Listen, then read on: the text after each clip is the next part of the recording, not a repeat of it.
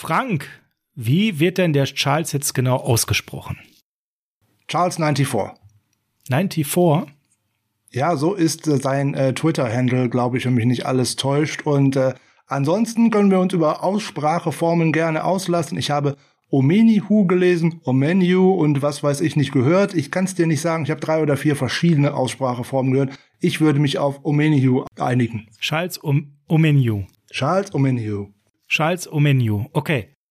Dann klären wir mal im Podcast, wann wir zum ersten Mal ihn auf dem Feld sehen und dann den Namen vom Reporter hören. Bereit? Auf jeden Fall.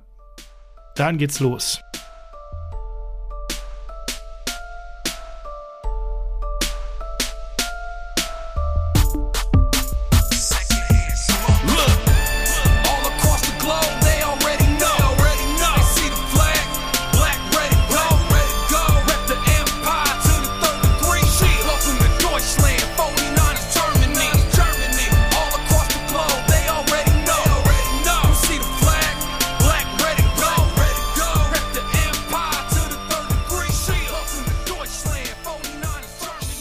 Es ist Freitag, der 5.11.2021 und freitags ist Niners Huddle Preview Zeit. Herzlich willkommen zum Niners Huddle, dem Podcast der 49ers Germany. Mein Name ist Sascha, ich bin der Host und an meiner Seite habe ich den Schalz-Experten.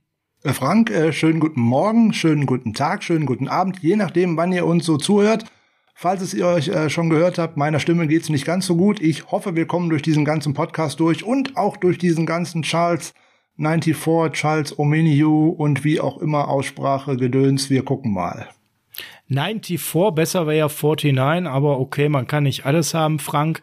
Aber natürlich können wir eins haben, nämlich mal ein ganz scharfes Bild vom Charles Omeniu oder wie auch immer er sich ausspricht.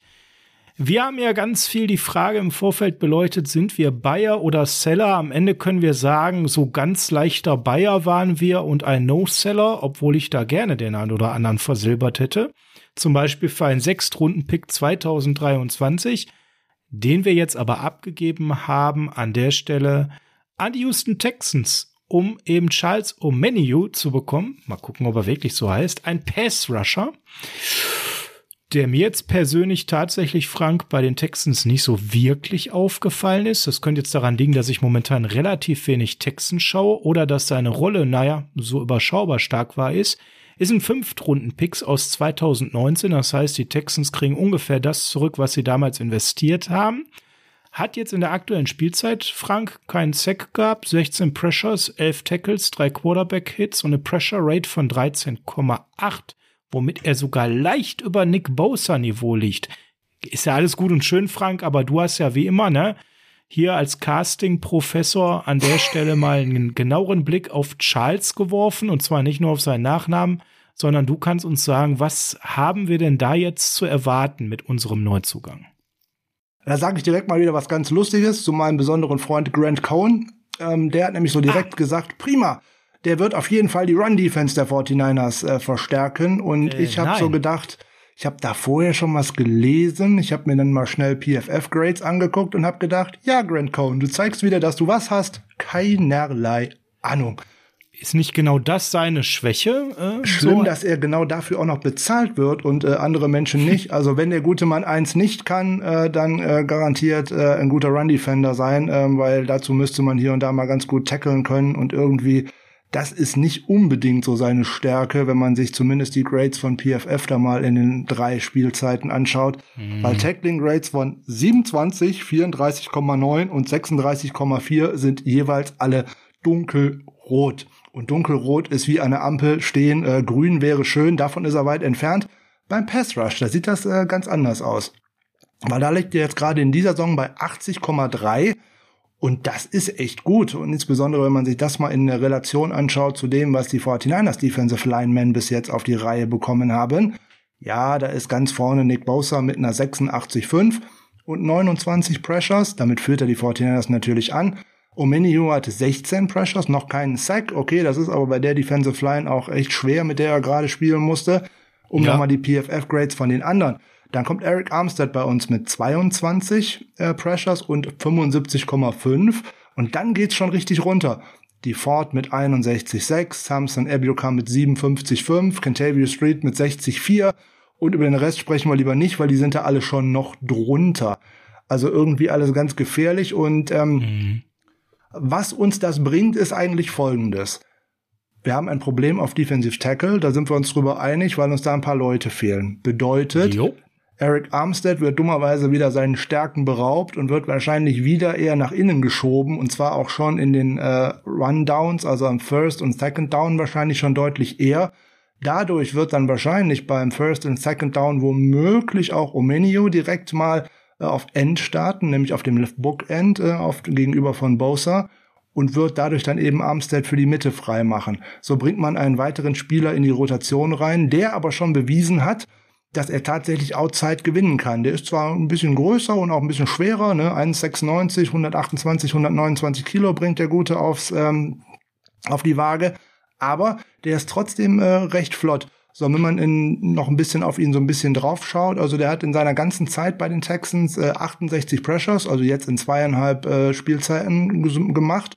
Das nicht schlecht. Im ersten Jahr 3 Sacks, im zweiten Jahr 4 Sacks und ähm, das ist nicht so äh, wirklich äh, schlecht. Und äh, wenn er das sogar noch mit JJ Watt vergleichen kann, der hat äh, 13 Quarterback-Hits gehabt, der gute JJ Watt letztes Jahr mit ihm und Omeniu auch, aber der hatte 223 Pass-Rush-Snaps weniger.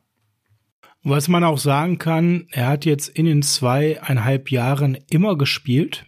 Also ist jemand, der ready ist, der nicht permanent verletzt ausfällt der Snap-Count ist schon so gewesen, dass das definitiv auch äh, keine kleine Sample-Size ist, sondern aussagekräftig.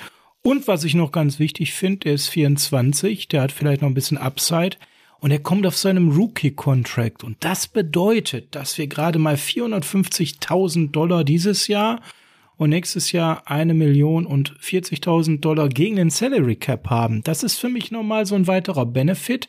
Wir können uns den Jungen jetzt wirklich anderthalb Jahre anschauen und schauen, wie was bringt er noch so für ein Upside mit. Wir haben jemanden für die Rotation. Du hast ja gerade schon ähm, ja so eine Befürchtung von mir an der Stelle genährt. Armstead mehr nach innen. Da wissen wir beide, hm, das ist okay, aber das bringt auch nicht nur Positives mit sich. Aber wir haben nun mal die Situation, dass in der Mitte jetzt mit der Season-Ending Injury von Kinlaw ein Loch ist und was wir nicht eben so mal stopfen konnten. Es war nichts auf dem Markt mit Qualität in der Mitte, das muss man ganz ehrlich sagen. Da kann man über den einen oder anderen sprechen, aber äh, ein Armstead in der Mitte bringt da nochmal eine ganz andere Qualität als Ersatz rein. Und wenn er jetzt eben ein paar Snaps über außen nehmen kann und dann sicherlich in so einer Rotation mit Ebukam Ford Key unterwegs ist, Frank, das kann ich mir wirklich gut vorstellen. Und ähm, das ist natürlich auch an der Stelle so, dass wir immer wieder andere Looks präsentieren, je nachdem, wer auf dem Feld ist, ne? Äh, das wäre ohnehin mal wichtig, haben wir in der letzten Ausgabe ja auch schon drüber gesprochen, dass auch mal ein Nick Bosa nicht immer nur in der White Nine äh, ganz links steht, sondern auch tatsächlich auch mal am besten noch vor der eigentlich so an die Line gehen und dann noch mit einem Stunt mal irgendwie wechseln. Das wäre ganz wichtig. Natürlich ähm, könnten wir, wäre es mir deutlich lieber, wenn Armstead weiter außen bliebe und eben dann tatsächlich nur bei einem Passing Down nach innen rotiert, also meistens beim Third Down. Aber das Problem ist, das, was wir in der Mitte haben, hat einfach nicht die Qualität, wie jetzt eben zum Beispiel äh, ein Kinlaw, der auch tatsächlich immer mal zwei Gegenspieler in der Mitte bindet, der vor allem ein guter Runstopper ist und ja, die, die Mitte muss dicht sein, sonst geht dieses ganze Konzept einfach nicht auf, weil dann brauche ich gar nicht über Outside Containment nachdenken, wenn ich schon die Mitte der Line nicht dicht halten kann. Und äh, Armstead ist ein sehr, sehr guter Run-Verteidiger. Da war er in den letzten Jahren immer unter den Besten bei den Edge-Rushern. Von daher wird der da mit Sicherheit mehr bekommen, äh, als hier das Einfallstor ähm, Zach Kerr oder wer auch immer da jetzt in den letzten Wochen äh, mit da rumgestanden hat. Da wird Armstead eine größere Leistung bringen. Und ich erhoffe mir, nicht nur von äh, dem Omenio-Verpflichtung, sondern auch von Samson Ebukam in den nächsten Spielen einfach mehr, weil der hat letzte Woche gegen die Bears echt gut gespielt und ich hoffe, der bekommt einen Lauf und vielleicht auch mehr Selbstbewusstsein durch den ersten Sack, den er da ja tatsächlich im Trikot der 49ers geschafft hat.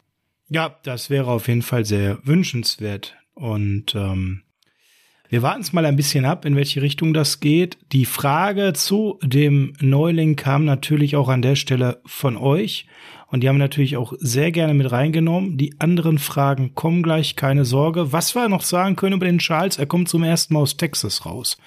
Der Junge stammt aus Texas, nämlich genau aus Houston, aus dem Außenbezirk, hat das Rollard High School dort besucht, ist und danach zu den Texas Longhorns gegangen, auf die University von Texas.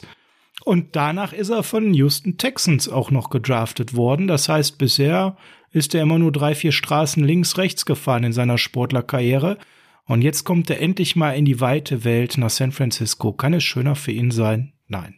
Äh, ja, vielleicht, äh, nein, weiß ich nicht. Das kommt natürlich drauf an. Das kann dir natürlich die Welt einmal öffnen. Das kann natürlich auch für jemanden, der familiär dort sehr verwurzelt ist und noch nie da rausgekommen ist, ähm, auch in die andere Richtung losgehen. Er war, hat selber ja gesagt, er wäre äh, deutlich überrascht gewesen, aber er freut sich auf die neue Aufgabe und ähm, dem kann man, glaube ich, auch auf Twitter und Instagram ganz gut folgen. Ähm, der scheint ein lustiger Kamerad zu sein. Ein nettes Interview, ein nettes Interview mit ihm gesehen. Gewissen Unterhaltungswert hat er auf jeden Fall, Leute. Haben auch ein bisschen was auf Twitter schon von ihm äh, retweetet. Da könnt ihr gerne mal unterwegs sein und ihm folgen. Äh, der freut sich bestimmt da sehr. Der Charles unterstrich 94, wie er so schön heißt auf ähm, an der Stelle äh, Twitter. Ja, du also meinst bei Instagram das gleiche. Bei Instagram ist es das gleiche, okay. Ja, und ähm, Frank, was wir natürlich zum Schluss sagen müssen, Sechstrunden-Pick. Wir haben ja nicht so viele Picks. Wir sind beide nicht so Freund davon, noch mehr Picks in Spielermaterial zu investieren. Wie würdest du jetzt so ein Value sechste Runde, da kann man ja auch schon mal einen guten Running Back oder sowas bekommen. Wie würdest du diesen Value jetzt einschätzen? Ist das so mit dem Blick auf ihm, was man erwarten könnte, die nächsten anderthalb Jahre, die er noch Vertrag hat, gerechtfertigt? Oder hättest du es nicht investiert? Also grundsätzlich finde ich den Move nicht schlecht. Ich habe nicht unbedingt mit einem Move auf für einen Defensive End äh, gerechnet in dem Sinne. Wir hatten ja über andere Baustellen gesprochen, äh, auch in einer, in einer Zusatzfolge, in der Bonusfolge bei Patreon. Das Lustige ist, weil als ich die Patreon-Folge aufgenommen habe, habe ich über einen Defensive End nachgedacht und lustigerweise war der Name äh, dabei, wo ich gedacht habe, oh, der könnte auf dem Trade-Block sein, weil ich es irgendwie gelesen hatte, dass der sehr ähm, begehrt sein soll äh, in der Liga. Ist mir vorher allerdings auch nicht aufgefallen. Also da ging es mir wie dir. Den Namen kannte ich, aber einen Spieler dazu hätte ich nicht sagen können. Ich glaube, der Value ist okay. Du gibst einen Sechstrunden-Pick ab, du weißt nie so genau, was bekommst du denn dafür. Das kann mal ein Elijah Mitchell sein, das können aber auch irgendwelche anderen Vögel sein, die dir niemals äh, auf dem Roster irgendwie einen Snap spielen. Von daher, du bekommst einen Spieler, der schon äh, einiges gezeigt hat in dieser Liga, immerhin 80 Pressures äh, gesammelt hat bis jetzt, schon in zweieinhalb Jahren, der als damaliger Fünftrunden-Pick, also mit Fünftrunden-Picks haben wir ja eigentlich gute Erfahrungen gemacht in den letzten Jahren, ne, wenn ich an George Kittle und Trey Greenlaw zum Beispiel denke. Also wenn der Absolut. die Fortsetzung von der ganzen Nummer wäre, hätte ich da überhaupt nichts gegen. Und wie du genau gesagt hast, da kann ich mir jetzt anderthalb Jahre anschauen, zu einem echt günstigen Tarif, bringt der mich weiter, kann ich den weiterentwickeln? Und ich glaube, dass Chris Kotcherek äh, da deutlich äh, Interesse bekundet hat. Den kann man, glaube ich, weiterentwickeln, insbesondere als Bookend. Der ist so ähnlich die Spielweise, nachdem ich mir das angeguckt habe, wie Carrie Hyder und von daher, hm, da kann man was mitmachen und ähm, ich glaube, dass dieser Move deutlich besser ist als der letztes Jahr für Jordan Willis, äh, weil da habe ich keinerlei Weiterentwicklung gesehen. Der war aber auch bei Leibe nicht so produktiv in seiner Zeit vorher schon. Von daher, ich bin überzeugt, der könnte uns etwas bringen und ein Future Pick 2023. Wir reden jetzt erstmal über den nächsten Draft und bis dahin passiert so viel. Da wird auch gerne mal wieder irgendein Spieler äh, getradet oder du gehst mit einem Pick nach oben, nach unten und in die Runden da unten ist sowieso viel Glück mit dabei, dass das was wird oder nicht. Ich denke, das ist ein guter Move. Da schließe ich mich an und ich muss lachen, weil du hast gerade den 49er-Spieler erwähnt, ähm, wo ich auch die erste Assoziation hatte, weil ich mir direkt natürlich Tape angeschaut habe. Tape im Sinne von YouTube, Name eingeben versus. Und da war auch direkt diese Assoziation bei Kerry Hydoff bei mir. Wir kriegen ja jemand mit einer sehr guten Inside-Out-Versatilität und jemand, der vor allem in der D-Line überall grundsätzlich mal reingeschmissen werden kann im Rahmen der Rotation. Natürlich mit unterschiedlicher Qualität, gar keine Frage. Der hat schon auch einen festen Stamm. Sag doch mal eben, du hast jetzt zweimal den Begriff Bookend genannt. Wir haben ja ein paar Hörer, die jetzt nicht permanent die goldene Höhle Fibel bei sich liegen haben. Was ist damit genau gemeint, Frank? Ja, man hat eigentlich seinen First Pass Rusher. In dem Falle ist das bei uns Nick Bosa, der dann eigentlich in der White Nine sich immer ganz links aufstellt, also immer outside des äh, Left Tackles aufstellt. Und der gegenüberliegende End, das ist dann halt der Book End, im Endeffekt der Right Defensive End. Das ist aber meistens die Nummer zwei äh, in dieser Nummer und dann nennt, den nennt man halt einfach Book End. Im Endeffekt kann man sich unter Bookends auch äh, Folgendes vorstellen, auch in die englische Übersetzung oder in Anlehnung an die englische Übersetzung mit äh, Bücherstützen, Bookends, also dass man auf beiden Seiten der Line auch einen physischen Defensive End hat. Ja, nur damit ihr es nochmal gehört habt für den einen oder anderen, der da jetzt gerade ein Fragezeichen hatte. Ja, so viel zu ihm. Bewusst mal ein bisschen ausführlicher, weil ansonsten gab es jetzt gar nicht so viele News, die erwähnenswert sind. Wir haben noch ein paar Raster-Moves, Frank, und da fangen wir doch mal mit Dingen an, die wunderschön für dich sind. Wir haben Nathan Gary entlassen. Da wirst du doch wahrscheinlich an der Stelle jetzt erstmal feiern und dich sehr darüber freuen.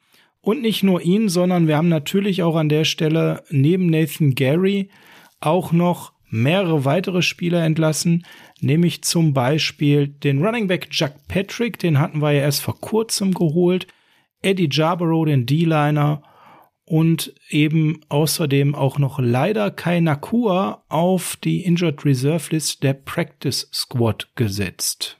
Ja, Frank, dann hätte ich jetzt gern mal zuerst einen Jubelsturm für die Entlassung von Nathan Gary und dann natürlich deine Einschätzung, was wir äh, von den Entlassungen zu halten haben und auch davon, dass Kai Nakua jetzt eben auf der Injured Reserved List der Practice Squad ist.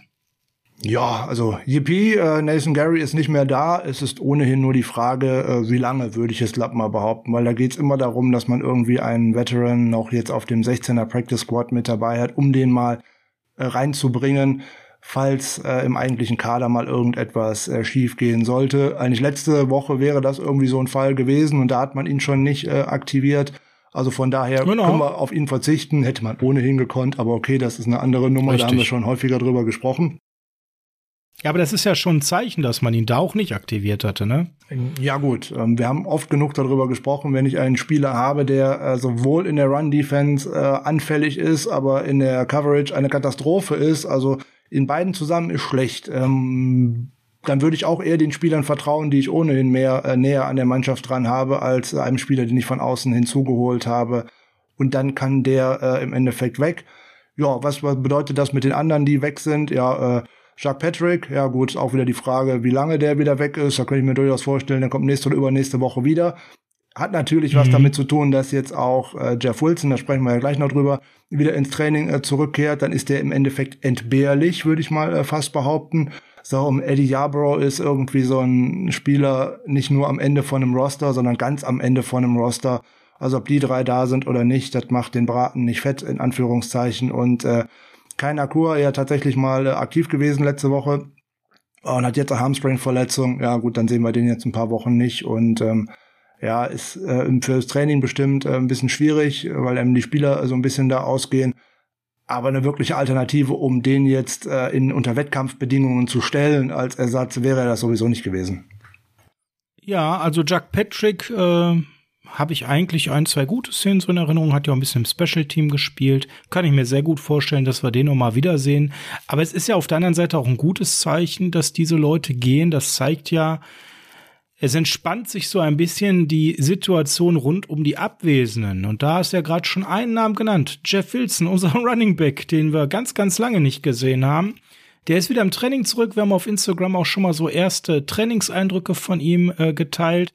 Und äh, das ist ja gar nicht so unbedeutend, da war letztes Jahr unser Rushing Leader und ist seit Mai mit einem gerissenen Meniskus ausgefallen. Seine Rückkehr, Frank, da hieß es immer so, ja, wenn alles gut läuft, Ende November. Jetzt haben wir Anfang November und das Practice Window, wie die das so schön nennen, ist geöffnet. Ist aber wahrscheinlich zu früh, um den direkt nächste Woche aktiv zu sehen, oder? Ja, nächste Woche halte ich für durchaus wahrscheinlicher als äh, diese Woche jetzt gegen die Cardinals. Ich glaube es äh, eher nicht. Man weiß nie, wie der sich tatsächlich jetzt im äh, Training ähm, präsentiert hat so eine Ausfallzeit ist ja ohnehin immer eine grobe Schätzung. Man weiß ja nie so genau. Bei dem einen geht es ein bisschen schneller, der hat ein besseres Heilfleisch, der ist vielleicht auch ein bisschen fleißiger im Training als andere. Bei dem anderen dauert es ein bisschen länger. Jetzt hat er wohl keine Rückschläge gehabt während der ganzen Zeit. Da ist der Meniskus auch richtig äh, geglättet worden und nicht ähm, nur so ein bisschen arthroskopisch äh, gerichtet worden. Das ist für lange Sicht auf jeden Fall die bessere Variante. So, und Ende November kann es ja immer noch werden. Ne? Die 49ers haben jetzt äh, 21 Tage Zeit, um zu entscheiden, holt man ihn aufs Active Roster oder beendet man seine Saison, indem man ihn auf der Injured Reserve List äh, belässt. Das heißt ja nicht, dass er jetzt dieses Wochenende schon aktiv sein muss, sondern in drei Wochen müssen die 49ers eine Entscheidung treffen und dann wird man halt sehen. Ich denke, man darf da ohnehin nicht zu große Ansprüche an ihn stellen, weil wer jetzt so lange raus war, ne, der hat bei den OTAs noch irgendwie mal einen Trainingstag oder zwei mitgemacht, dann war da nichts mhm. mehr. Also kein Trainingcamp, keine Preseason-Spiele, äh, nichts in der Saison bis jetzt. Du darfst zwar als Verletzter an den Teambesprechungen teilnehmen, aber der durfte ja auch noch nicht trainieren und gar nichts auf dem Feld. Also der war dann jetzt tatsächlich am gestrigen Mittwoch zum ersten Mal auf dem Footballfeld und das seit Mai. Also ich glaube nicht, dass man davon jetzt auf gleich einen großen Impact äh, erwarten kann, ähm, obwohl ich mir vorstellen kann, wenn er jetzt zwei, drei Wochen mit dabei war, dass der eine gute Rolle spielen wird. Das kann ich mir auch vorstellen, denn er war ja nicht umsonst Rushing Leader. Natürlich waren auch ein paar Ausfälle, aber auf der anderen Seite war es ja auch schon so, dass er ein bisschen was mitgebracht hat. Frank, ein zweiter Name neben Nathan Gary hat uns verlassen, wo du auch wieder Juhu sagen darfst. Joey Sly, der Kicker, ist weg und das geht natürlich einher mit einer anderen Nachricht. Robbie Gold ist back. Er hat auch das Practice Window geöffnet. Ja, und wenn man den Joey Sly entlässt, dann ist man wohl ziemlich sicher, dass Robbie auch am Wochenende dann unser Kicker wieder sein wird. Frank, das ist etwas, was uns sehr erfreut, oder? Ja, es bringt auch wieder mehr Stabilität in diese Offense, weil man sich alleine darauf mehr verlassen kann, was denn da tatsächlich passiert, wenn da einer kickt. Äh, weil wenn ich Robbie Gold äh, als Kicker mit dabei gehabt hätte in Chicago, der hätte mir auch das erste Field Goal wahrscheinlich reingeschossen und ähm, höchstwahrscheinlich auch den Extrapunkt. Und diese vier Punkte, das hätte gut entscheidend sein können. Und wenn ich einfach Vertrauen in meinen Kicker habe, gibt Vertrauen in die Offense. Ne? Wenn die Offense jetzt denkt, Mist, ich muss jetzt gerade hier vom Feld, oh Gott, jetzt muss wieder der Slider rauf und muss dann kicken, ne? da hat gerade schon einer oh, vorbei. Schon, schon mal schief ne? gegangen ne? gerade. Genau, uh. da weiß man, was das bei einem äh, Team, was vor Selbstvertrauen nicht so strotzt, denn auch tatsächlich dann anstellt und von daher ich will ja nicht wieder sagen, dass ich von Anfang an gesagt habe, dass ich den nicht verpflichtet hätte. Gut, jetzt habe ich es doch gemacht. Hast du aber, hast du aber gesagt. Habe ich gesagt, ja. ja. So und ich gehe auch schwer davon aus, dass man äh, am Samstag dann wahrscheinlich lesen wird, Robbie Gold kommt aufs Active Roster. Machen wir auch direkt einen Haken dran, dann ist man sich jetzt sicher, dass der spielen kann. Wenn nicht, verpflichte ich halt von der Straße am Samstag noch einen anderen Kicker. Das ist nicht so äh, dramatisch im Zweifelsfall zur Not nochmal wieder Joey Sly, der würde da auch nicht Nein zu sagen, weil es geht ja immer darum, dass man bezahlt wird. Also ich denke, Gold wird dabei sein und falls jetzt diese Woche doch noch was passieren sollte, bevor ich nicht ausgehe, wird man immer noch Freitag oder Samstag einen Kicker verpflichten können. Punkt aus. Ja, drei Partien hat Joey Sly dann eben jetzt äh, den Ersatz gemimt. Viel Erfolg bei deiner weiteren Karriere woanders. Ja, und der dritte, für den das Practice Window geöffnet ist, ist George Kittle. Ich denke, dazu haben wir alles gesagt, was man sagen muss. Wir sehen das eben sehr kritisch. Man muss den Jungen ein bisschen vor sich selbst schützen. Lieber mal noch eine Woche aussetzen und dann vielleicht wirklich fit sein und auch mal länger auf dem Feld stehen. Zusammengefasst unsere Meinung da. Frank, Einnahmen lesen wir beim Öffnen des Practice Windows nicht. Und da gibt es nur Solala-Informationen. Drake Greenlaw war nicht dabei. Das hatten wir ja schon befürchtet. No, das habe ich ja jetzt in den letzten zwei Folgen schon jeweils gesagt, dass mir das ein bisschen äh, spanisch äh, vorkommt. Ist jetzt seit dem ersten Spieltag raus und man schickt es immer noch, man schiebt es immer wieder eine Woche weiter zurück. Die Infos sind immer sehr komisch. Jetzt hat man gelesen, dass man vielleicht davon ausgeht, dass man das in der kommenden Woche öffnen möchte, dieses äh, Practice Window.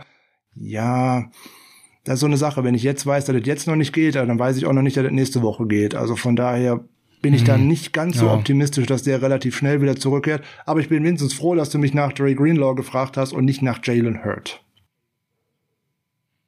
Ähm, weiter geht's, denn weiß gar nicht, was du meinst. Wir haben auch noch ein paar Jungs auf die Practice Squad zurückgebracht. Tyrell Adams, der war mal kurz weg, der Linebacker, ist jetzt wieder da. Können den Namen können auch direkt wieder vergessen. Genauso wie Will Parks und Christian Ellis. Austin Watkins Jr., das ist ein Name, da möchte ich gerne noch mal zwei Sätze zu sagen, weil das war ein undrafted Free äh, Agent Rookie, den wir nicht so schlecht gesehen haben und der sich leider in der Preseason Fußbruch zugezogen hat. Sofort auf AA ging, wir haben uns da mit einem Injury Settlement getrennt Watkins hat dann jetzt in den letzten zwei Wochen bereits bei mehreren Teams, unter anderem bei den Cardinals, vorgespielt und am Ende hat er sich doch entschieden, zu uns wieder auf die Practice Squad zu kommen. Das ist einer, wo ich doch ein bisschen was drin sehe. Sicherlich keiner, der jetzt sofort hilft, aber jemanden, den wir entwickeln können. Und ich hoffe, dass der Fußbruch gut verheilt ist, dass er sich da nicht unter Druck gesetzt hat. und dass wir ihn vielleicht irgendwann sogar mal, wenn ich dieses dann nächstes Jahr in einer Rolle sehen, das würde mich persönlich ähm, sehr, sehr freuen, da er doch so das ein oder andere mitbringt, was äh, an der Stelle Potenzial hat. Ja, Tyrell Adams, Frank, müssen wir, glaube ich, nicht viel zu sagen. Das ist so einer, der ist mal drin, mal ist mal draußen, aber so richtig gesehen haben wir von dem noch nichts, ne? Ja, gerade mit seinem Coverage Grade und dergleichen ist er ohnehin besser draußen. Einmal eingesetzt gegen die Colts in den, in den Special Teams und ähm, brauchen wir nicht. Ja, ja, noch ein Wort zu äh, Watkins. Anscheinend werden wir das Team, was Spieler nur wieder zurückverpflichtet, die man vorher mit dem Injury Settlement äh, schon losgeworden ist. Das ist nämlich der dritte jetzt schon in dieser Saison. Seltsam, ne? ähm, ne? Seltsam, eine oder? merkwürdige Angelegenheit in diesem Jahr und ähm, ja, du, du hast so schön gesagt, der hat sich für die 49ers entschieden. Ich sag's dann mal andersrum. Alle anderen Teams vorher haben ihn nicht gewollt, wo er vorgespielt hat. Also ich bin mal gespannt, wie lange das gut geht. Vielleicht. Wissen wir ja nicht. Wir waren nicht dabei. Vielleicht hatte er mehrere Möglichkeiten. Wir sind ja bei den Injuries schon ein Stück weit gerade, Frank, und da schauen wir mal auf den äh, stopp, Injury halt, Report. Stopp, nicht so schnell. Wir müssen noch zwei, drei, vier andere kurze Sachen mal besprechen, bevor wir uns wieder nur mit Injuries äh, beschäftigen. Es war doch eine Woche mit ganz vielen Awards, die auch relativ gut gelaufen so, sind für die 49ers. Die wollte ich gleich nach den Verletzungen noch als positiven Abschluss das macht bringen. man doch vor den Verletzungen. Also als allererstes Mal. Na gut, dann machen wir das jetzt. Allererstes ja, Mal. Elijah Mitchell. Nein. Das ist ja ein, viel ein Award, der gar nicht so wichtig ist und den man auch relativ häufig schon gelesen hat. Debo Samuel ist der NFC Offensive Player of the Week. Jetzt könnte man denken, das ist so ein Award, den die 49ers häufiger gewinnen. Nee, tun sie nicht. Weil wenn man jetzt mal in die Geschichte zurückguckt, das ist ganz schön lange her, dass mal ein Wide Receiver der 49ers diesen Award äh, bekommen hat. Das war nämlich mal Anquan Bolden und das war 2013. Und der letzte 49er, oh. der den bekommen hat, war Jimmy Garoppolo 2019 für das Spiel bei den New Orleans Saints. Und auch davor muss man ganz schön lange zurückgehen, bis man da wieder jemanden findet, der äh, das äh, tatsächlich mal gewonnen hat.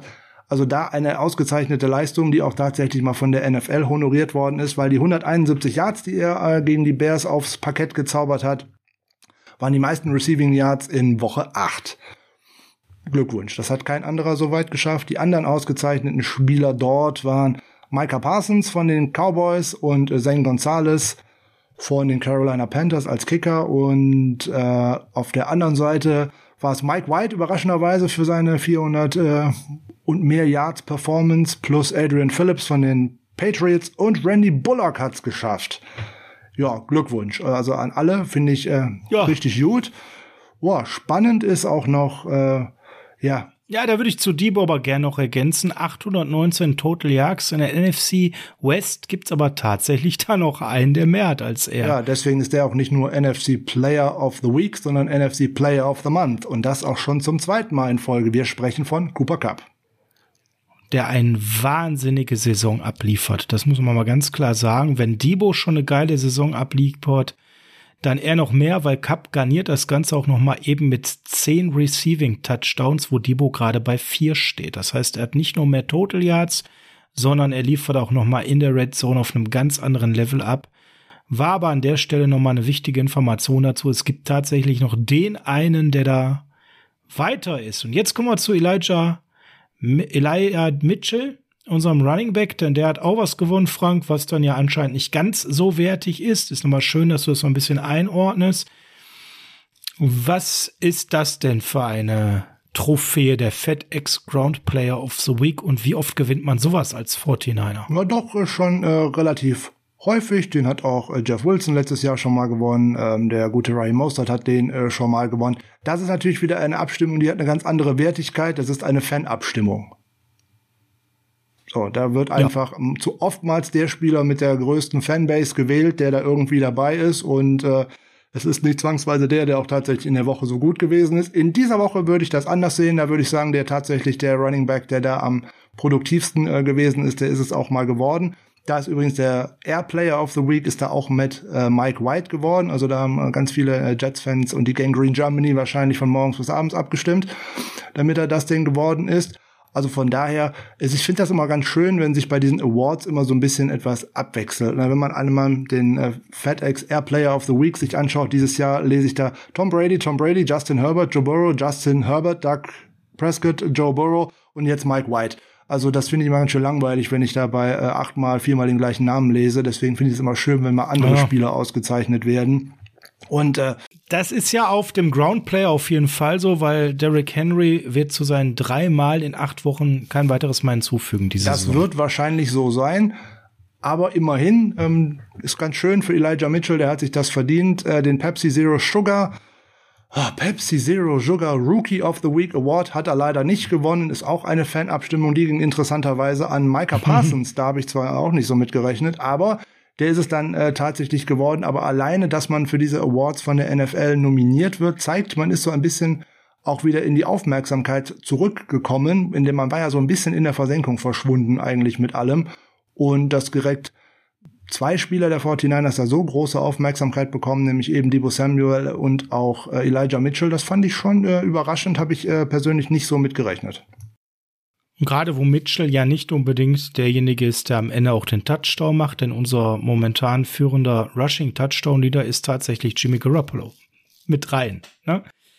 Auch ganz spannend, wenn man sieht, dass dann zum Beispiel unser Gegner mit James Conner einen hat, der acht da schon stehen hat.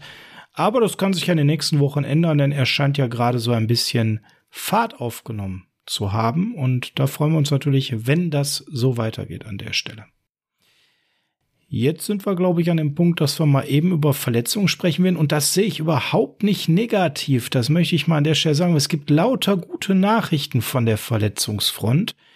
Denn wenn ich sehe, dass wir bei Aziz Al-Shaya, bei Default und Marcel Harris schon am Mittwoch Full Go haben, Full Practice, Al-Shaya und Default im Concussion-Protokoll gewesen, Marcel Harris hat Daumen und davon zwei gerade, dann ist das ja ein gutes Zeichen, dass die drei, sofern kein Rückschlag kommt, eben wirklich aktiv sein können. Und gerade was Al-Shaya angeht, ist das ja auch wirklich wichtig für uns. Aber auch die Ford könnte eine gute Rolle spielen gegen die Cardinals Frank, wenn er fit ist. Äh, zweifelsohne, da werden wir jeden äh, Pass-Rusher brauchen, aber dazu äh, später noch mal mehr. Ja, das ist die schöne Seite der Medaille. Die Kehrseite, die es ja leider immer bei der ganzen Nummer gibt, ist, naja gut, dass Morris Hurst nicht dabei sein würde, das wussten wir. Debo Samuel ähm, auch wieder nicht trainiert. Der wird äh, wahrscheinlich auch am heutigen Donnerstag nicht trainieren. Wir nehmen da vorher auf, deswegen wissen wir es nicht genau, aber der wird wahrscheinlich wegen seiner Wadenverletzung ein wenig äh, geschont. Elijah Mitchell mit einer Rippenverletzung, gestern äh, auch nicht dabei gewesen. Oje, oje, ähm, das ist tatsächlich äh, der zweite Mostert. Äh, nicht nur mit den Leistungen auf dem Feld, sondern auch, dass er nicht gesund bleiben kann. Hm, mal gucken. Vielleicht auch ein bisschen Schonung, weil er hat ja schon eine hohe Workload gehabt. Naja gut, also wenn äh, 18 äh, Carries eine hohe Workload sind, dann hören wir auf, über Football zu sprechen. Das ist Unfug. Entschuldigung, das muss ich dir mal so sagen. Wenn es 38 sind, können wir über eine große Workload sprechen. Also wer äh, drei Spiele startet und davon zweimal verletzt aus dem Spiel rausgeht, ähm, das ist schon nicht ganz so ohne. Das muss man in der Zukunft sicherlich trotz der guten Leistung mal beobachten. Und dann auch noch Trent Williams und äh, Jimmy Ward nicht dabei. Jimmy Ward hat nur eine Außenseiterchance überhaupt zu spielen. Das wird wahrscheinlich nicht der Fall mhm. sein. Das ist auf jeden Fall, glaube ich, das Schlimmste, was daraus äh, hier passieren kann. Und bei Trent Williams. Und das deutete sich ja im Spiel auch schon an, so ein bisschen. Er kam da nicht mehr zurück und aktuell tatsächlich die ersten Meldungen gehen in die Richtung, dass wir auf Jimmy Ward ein bis zwei Wochen verzichten müssten, Frank. Deswegen hatten wir ja schon mal angedeutet, wir müssen mal drauf gucken, wer da in die Lücke springen kann. Äh, wir hatten ja schon den einen oder anderen Namen mal gedroppt beim letzten Mal. Da müssen wir gleich natürlich noch mal ein bisschen mehr drüber sprechen, weil es ein schon hoher Erber-Verlust, Jimmy Ward da hinten nicht zu haben, gerade mit den Defensive-Backfield-Problemen, die wir ja generell momentan haben. Äh, Jimmy Ward äh, nicht dabei zu haben, ist genauso schlimm wie in der Offensive Trent Williams eventuell nicht dabei zu haben. Aber bei dem gehe ich irgendwie davon aus, der kriegt einen Tag oder auf zwei Ruhe und dann ist der am Sonntag dabei.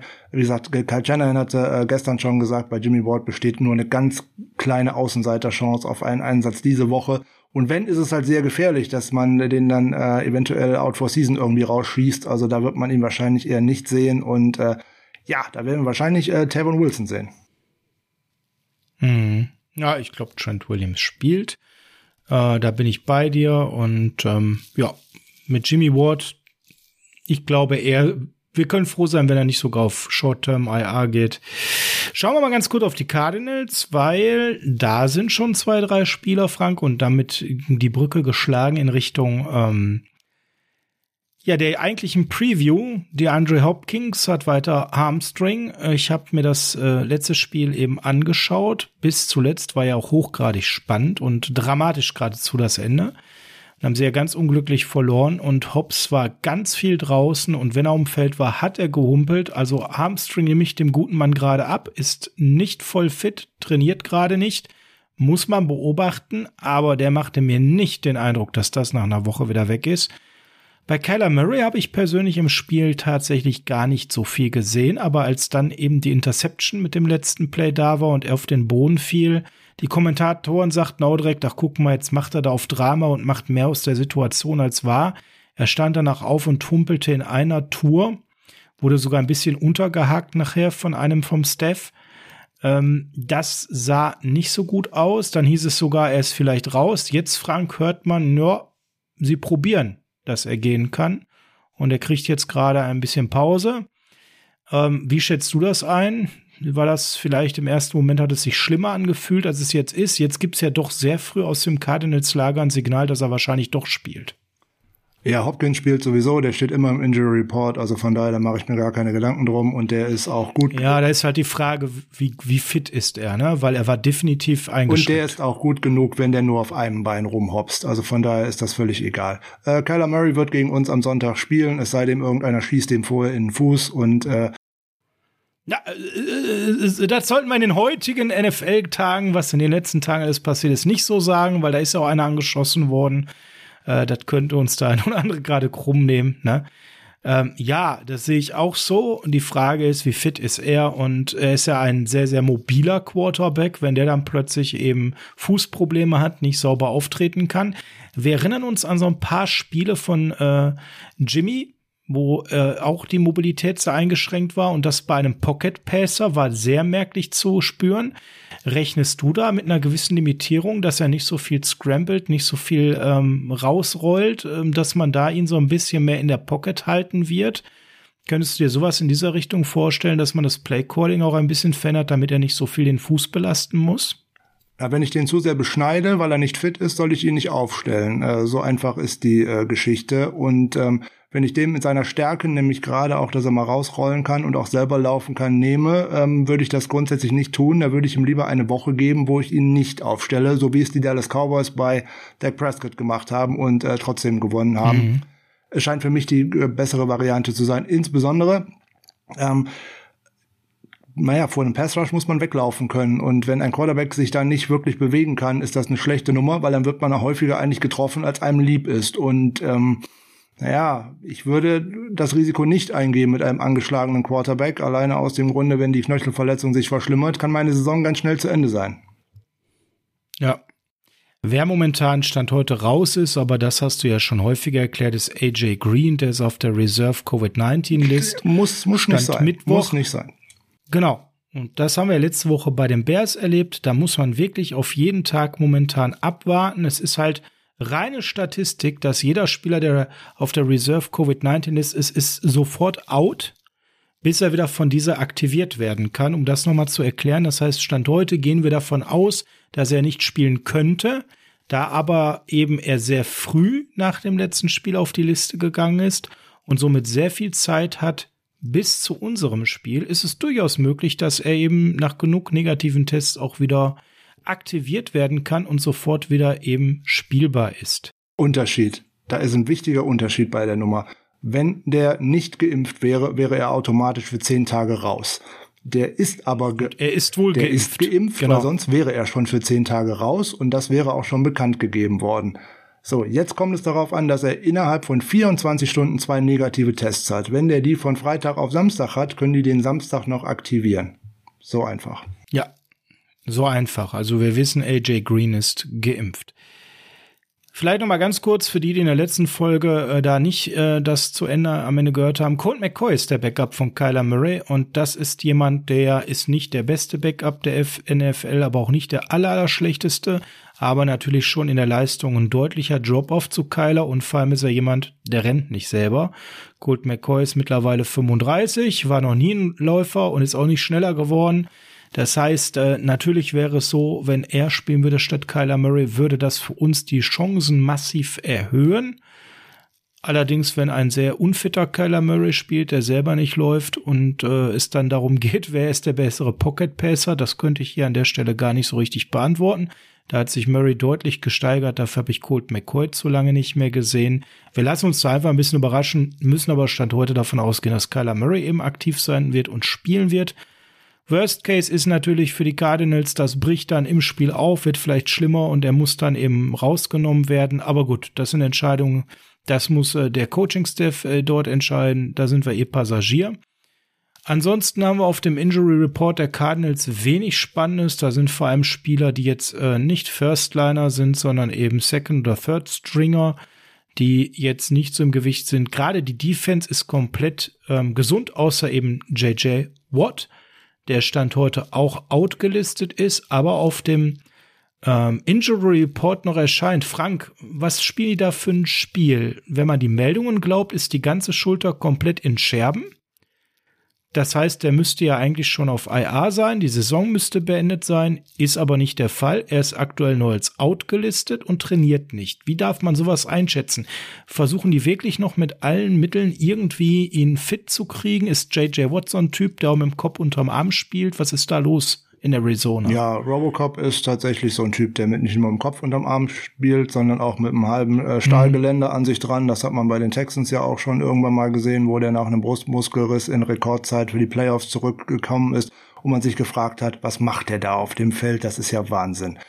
Ähm, du sagst, der müsste auf IR sein. Das hört sich so an, als ob das verpflichtend wäre. Wenn man, die können den da auch drei Nein. Jahre drauf stehen lassen wollen, wenn sie das wollen und sie halt diesen Rosterplatz äh, nicht anderweitig vergeben möchten. Warum man ihn nicht zumindest auf Short-Term-IR gesetzt hat, ist mir nicht klar. Weiß ich nicht, das müssten uns vielleicht mal, das, das müssten damit, uns genau. vielleicht mal Cardinals-Fans erklären und ähm, das ist das Gleiche, wie äh, wir letzte Woche schon gesagt haben.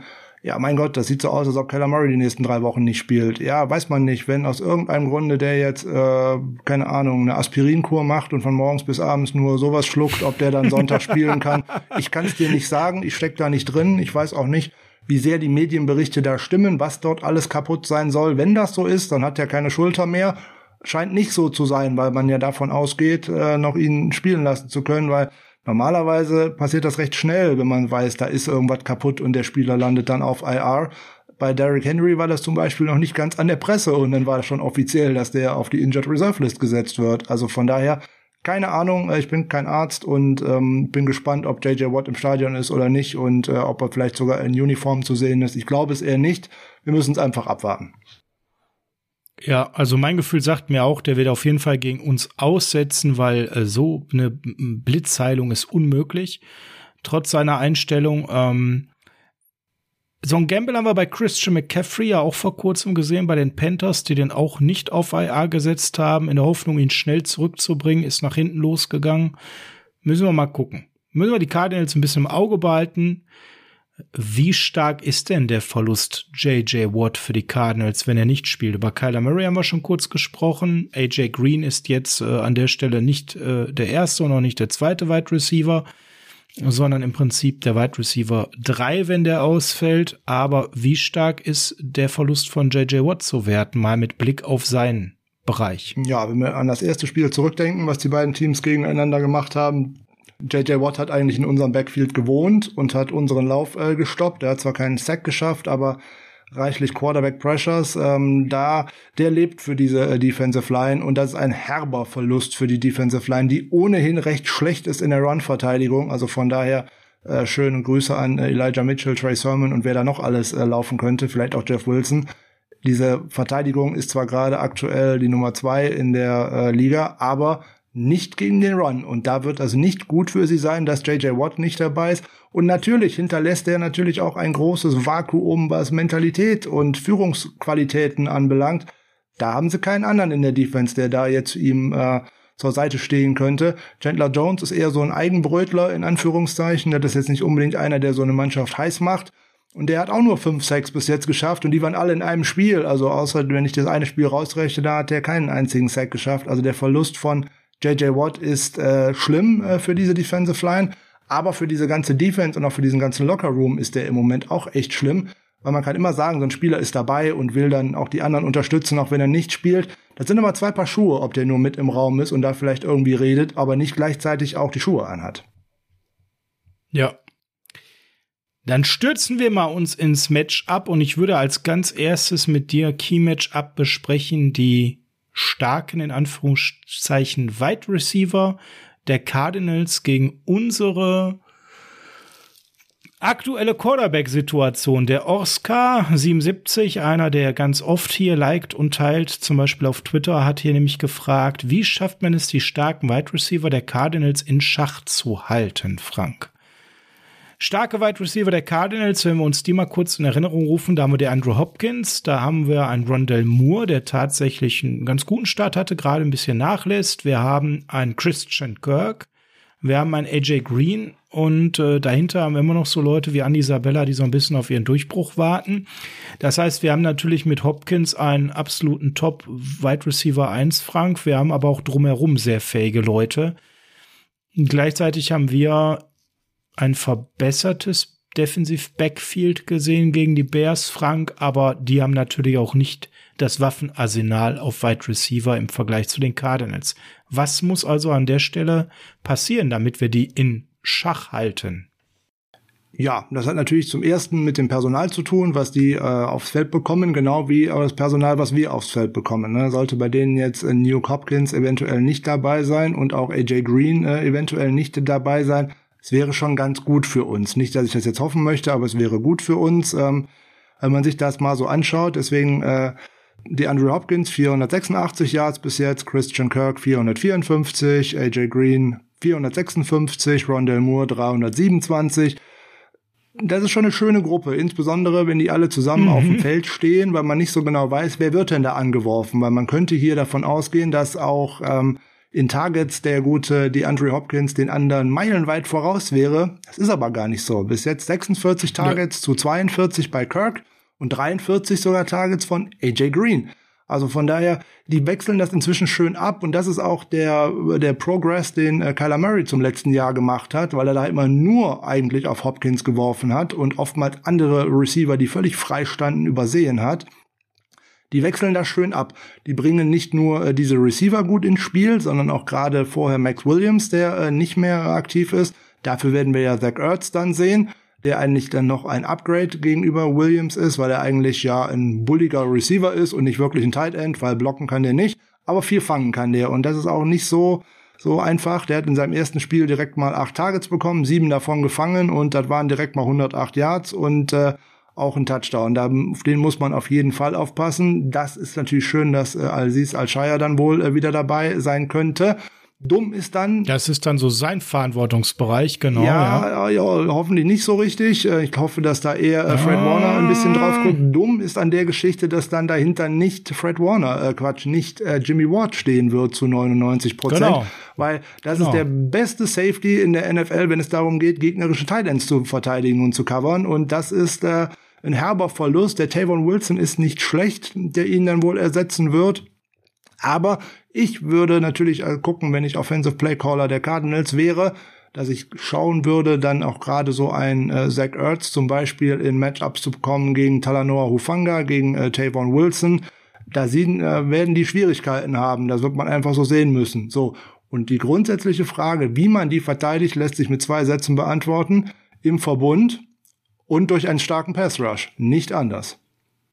Und das letzte ist eigentlich für mich das Entscheidende, weil ohne Jimmy Ward haben wir noch weniger hinten das Personal, diese wirklich elitäre Klasse bei den Cardinals zu verteidigen. Das hast du gerade schön auf den Punkt gebracht. Und natürlich wird Cliff Kingsbury wissen, wie er uns zu attackieren hat. Du hast ja gerade ein potenzielles Danger-Matchup, nämlich Zach Ertz gegen unsere Safeties schon genannt. Davon gibt's ja mehrere. Auch wenn ich jetzt Hopkins nehme mit seiner Wendigkeit und seiner Field Vision und der wird dann gegen unsere Outside Corner in der jetzigen Form geschickt, da wird mir schon ein bisschen übel bei. Ähm, Kirk, wenn ich den, den kann man wunderbar hin und her schieben. Da kann man auch viel Unsinn mitmachen, der uns sehr ärgert.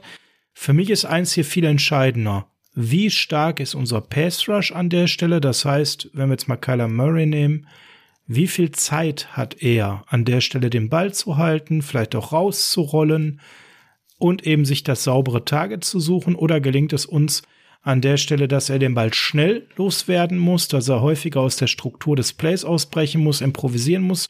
Da hat er sich deutlich verbessert, aber da ist natürlich dann so, dann haben wir ganz andere Karten. Wenn er dann nicht mehr die Ruhe hat Und das heißt, Frank, das zweite, äh, was wir uns eben anschauen müssen, damit wir die Frage hier vom Oscar, die ist ja ein bisschen komplexer beantworten können, ist unser Pass Rush gegen die O-Line der Cardinals. Ich würde gerne noch ein Wort zu den Receivern verlieren, bevor wir ähm, zu dem zweiten Punkt äh, zurückgehen.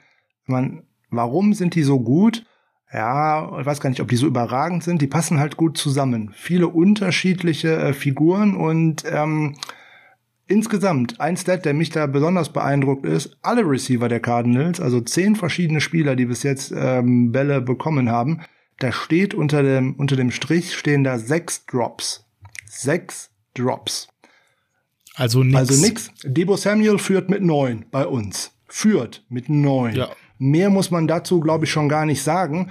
Und dann kriegt ein Quarterback nämlich auch Sicherheit, wenn du dann Spieler hast, die auch tatsächlich mal Bälle fangen, die nicht immer hundertprozentig kommen. Und das ist auch bei Kyler Murray so. Der hat eine ganz schöne Streuung da drin.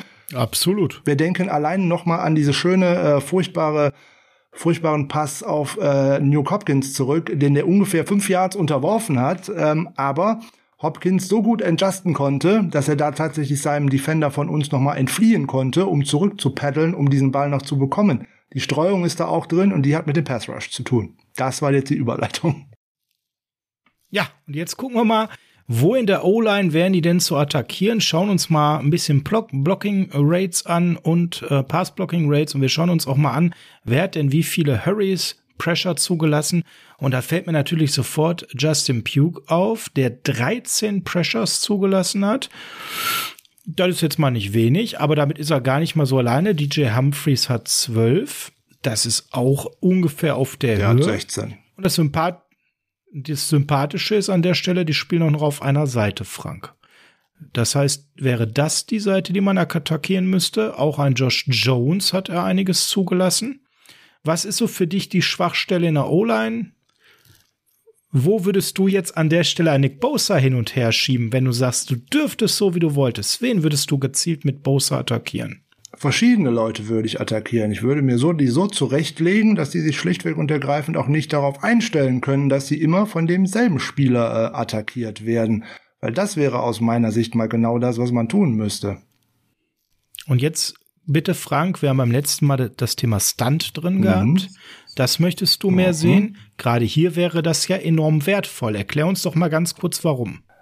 Ja, wenn man sich jetzt das mal so vor Augen führen wird, wenn man sich an der Line of Scrimmage aufstellt, sagen wir mal von links nach rechts, ist das zum Beispiel links außen in der White Nine dann halt Bosa, dann daneben meinetwegen ähm, Armstead, daneben DJ Jones und auf der anderen Seite meinetwegen Samson Ebiokam oder vielleicht auch Omeniu als Bookend auf der anderen Seite.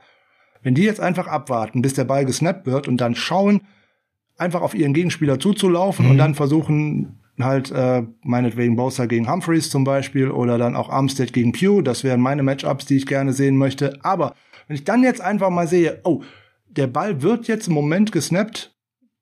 In dem Moment, wo der Snap stattfindet, geht Armstead mal als Crosser direkt auf Humphreys, also auf den Tackle, und Bowser geht nicht den Weg über außen, sondern halt durch innen, also dann auf Pugh, so nach dem Motto, mal über den Guard. Das wäre ein Stunt dass man tatsächlich nicht von seiner Position in den Pass Rush hinausgeht, sondern über eine andere Position. Oder die dürfen ja auch tatsächlich noch, bevor der Ball gesnappt wird, ihre Positionen wechseln. Sie dürfen ja nur nicht nach vorne, aber sie dürfen ja zur Seite und nach hinten.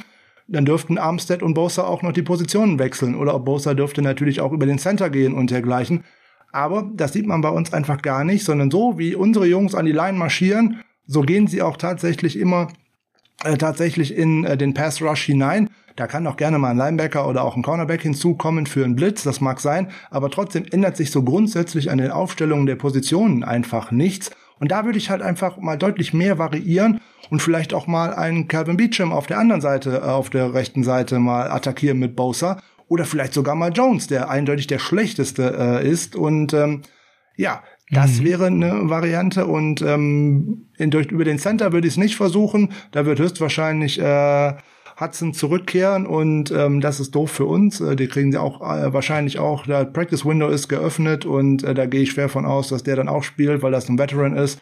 Wenn es denn nicht so wäre. Ich habe gerade mal geguckt. Es heißt gerade, er kommt erst Dienstag wieder. Der hatte Rippe Hudson ist äh, natürlich ein absolut Top-Veteran. Über den zu gehen würde keinen großen Sinn machen. Man muss aber auch ganz klar sagen, dass sein wenn der nicht fit ist schon. Ja klar, aber man muss sagen, Max Garcia als sein Vertreter hat das ja gar nicht so schlecht gemacht. Er war zum Beispiel im Pass-Blocking, was die Grades angeht, deutlich besser als Hudson und hat im Run-Blocking auch nicht abgestunken. Das war eigentlich so eine sehr positive Sache an der Stelle, die so nicht zu erwarten war. Also von daher ist da kein Druck momentan, da etwas zu verändern. Wenn Hudson muss also nicht jetzt unbedingt verletzt spielen, weil der Center wackelt. Du hast gerade eigentlich die Namen genannt, ne? die ergänzend noch zu denen, die ich genannt hatte. Josh Jones auf der anderen Seite auch ein totaler Schwachpunkt. Und die Idee dahinter ist jetzt in dem Moment, Frank, was du gerade gesagt hast, man stellt sich mal auf und dann steht da so ein Justin Pugh und er sieht einen Bowser und stellt sich auf die Art von Bowser ein und dann kommt aber der Stunt und er stellt plötzlich fest, mein Gegenüber ist gar nicht Bowser, denn der geht auf die andere Seite und attackiert zum Beispiel Humphreys. Ja, und ich habe plötzlich jemand anders gegen mich stehen das sorgt ja dafür, dass die O-Liner viel, viel unentspannter sind, weil sie nie genau wissen, bin ich jetzt im Duell mit dem, der mir gegenübersteht, oder den stunten die ganze und drehen damit mein Match ab. Und das ist eigentlich Stress pur für eine O-Line. Für uns ein Rätsel, warum wir das in der Defense nicht machen, weil wir hätten Spieler, die das eigentlich locker beherrschen müssten. Ein Grund dafür kann es eigentlich, außer dass der Coach es nicht möchte, so nicht geben, oder Frank? Na gut, der einzige Grund dafür könnte sein, dass man es in den letzten vier Jahren auch äh, unter Robert Saleh, glaube ich, nicht ein einziges Mal gesehen hat und dass gerade mit Nick Bosa in der White Nine äh, das immer sehr gut funktioniert hat. Ob man dann immer dabei bleiben muss, ist halt eine andere Frage. Das ist eine reine Philosophiefrage. Die einen spielen immer komplett gleich und die anderen, wie zum Beispiel so alles, was aus der Patriots-Schule kommt, da sind halt Stunts und Veränderungen ohne Ende. Die verwirren sich auch manchmal einfach selber. Das geht nämlich auch gerne schon mal nach hinten mhm. los. Ja, also das klar. hat alles seine Vor- und seine Nachteile. Ich wäre schon damit zufrieden, wenn ich äh, nicht unbedingt einen Stunt äh, während des Snaps bekomme, wenn ich ihn zumindest schon mal eine andere Aufstellung davor bekommen habe, dass ich zumindest mal Bowser ein bisschen rumschiebe und dadurch eben auch mal einen Justin Pugh, einen Jones oder auch einen Beecham äh, eventuell mal ein bisschen, ähm, naja, in Schwierigkeiten bringen kann. Ich würde zum Beispiel auch mal etwas tun wie, wenn ich sehe, dass der Tight End sich rüber bewegt in Richtung Bosa, dann würde ich Bosa mal auf die andere Seite bewegen lassen. Mal gucken, wie da so eine Offense drauf reagiert, weil dann ist das nichts mehr mit anchippen, weil dann geht er einfach rüber und geht sozusagen dann halt auf die andere Seite wäre mal äh, eine Variante, die man auch mal ausprobieren könnte. Müsste der Tight End noch schnell folgen, ne? Und dann kann es manchmal schon zu spät sein und dann hat man ein Problem. Ja, ich sag ja, das ist ja eine spannende Sache, wie dann auch eine Offense darauf reagiert, wenn sich dann auch tatsächlich mal bei der Defensive Line äh, etwas verändert. Das ist ja immer ein Gegen und Nehmen. Es ist ein Schachspiel und da muss man ja halt schauen. Bleibt der dann halt in Motion, weil die man über die linke Seite spielen möchte? Oder soll der halt tatsächlich erstmal auf Bowser gehen und den anschippen und geht halt mit auf die rechte Seite? Auch die Defense kann durch Motion einiges herausbekommen, durch das, was die Offense machen möchte. Es geht nicht nur in eine Richtung. Wobei ich da auf Titan diesmal wenig Schmerzen habe, weil den einen hast du schon genannt, Zach Ertz, und der kann nicht blocken. Von daher, klar, der kann sich Bosa in den Weg stellen, aber viel mehr passiert da nicht. Der rennt den quasi um. Daryl Daniels dahinter ist jetzt niemanden, auf den wir jetzt ganz viel gesteigerten Wert legen müssen, was die Snaps angeht und die Wichtigkeit. Ähm, der ist da, hm, also gegen die richtig guten äh, Run-Blocking Titans oder überhaupt Blocking Titans haben die 49ers in dieser Saison noch nicht gespielt und bei Bowser hat eigentlich, hat man auch bei Robert Tonyan äh, gesehen, einfach mal aus, wenn man den kurz anchippt. Den muss ich nicht blocken oder irgendwas. Da bringe ich den einfach mit aus dem Konzept. Und da haben die 49ers auch noch überhaupt kein Mittel gegen gefunden. Und aus meiner Sicht wäre das das Mittel, Bowser auch mal rumzuschieben, damit die Offense sich auch darauf mal einstellen muss. Wenn ich einfach immer abwarte, dass sich einer immer genau mhm. vor mich hinstellt, ist ja kein Wunder. Ne? Es ist so, als ob du auf einer Haltestelle stehst und wartest auf den Bus. Irgendwann kommt er halt.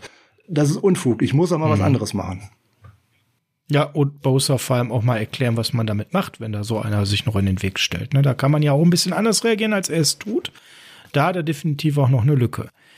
Aber ihr hört schon heraus, wir sehen das nicht als chancenlos mit unserem Pass Rush und deswegen auch der Hinweis vorhin von DeFord der wäre jetzt echt wichtig, wenn er fit ist, zusätzlich zu einem Ibokam, der jetzt wirklich ein gutes Spiel hatte, zusätzlich zu unserem Stammpersonal, denn die O-Line ist nicht so mega sattelfest, Frank.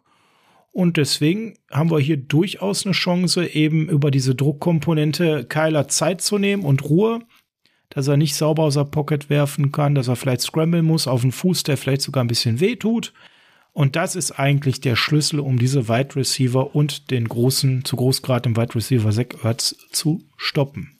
Und was man auf der anderen Seite auf gar keinen Fall machen darf, ist gegen äh, die Andrew Hopkins eine Soft Coverage zu spielen. Macht Emmanuel Mosley das gleiche, wie er das letzte Woche bei den Bears gemacht hat und lässt ihm 10 bis 15 Yards Zeit, dann ziehen uns die Cardinals wie den Ochsen am Nasenring durchs Dorf. Ganz kurz für die, die letzte Woche da äh, nicht 100% auf vor Ohren und Augen damit haben, was ist damit gemeint. Wir haben äh, wirklich deutlich Soft Coverage gespielt gegen die Bears, weil was konnten. Außer Alan Robinson ist da keiner, der das bestrafen kann. Das bedeutet, dass die Corner 10, 12, teilweise 15 Yards, das war bei Norman zu sehen, eben viel Abstand halten. Ja, und warum würde Hopkins das bestrafen? Weil er zum einen genial darin ist, genau dieses Gap auszunutzen mit messerscharf gelaufenen Routen, zum anderen aber eben auch jemanden in der Tiefe bestrafen kann, wenn er diese Soft Coverage spielt, ihm antäuscht, dass er zum Beispiel eine Curl läuft und dann eben feststellt, ähm, das ist jetzt aber nicht das, womit er bestraft, sondern dann noch mal losgeht. Da ist Hopkins eigentlich so mit Devonta Adams absolut top in der Liga und es wäre töricht, das zu tun, Frank.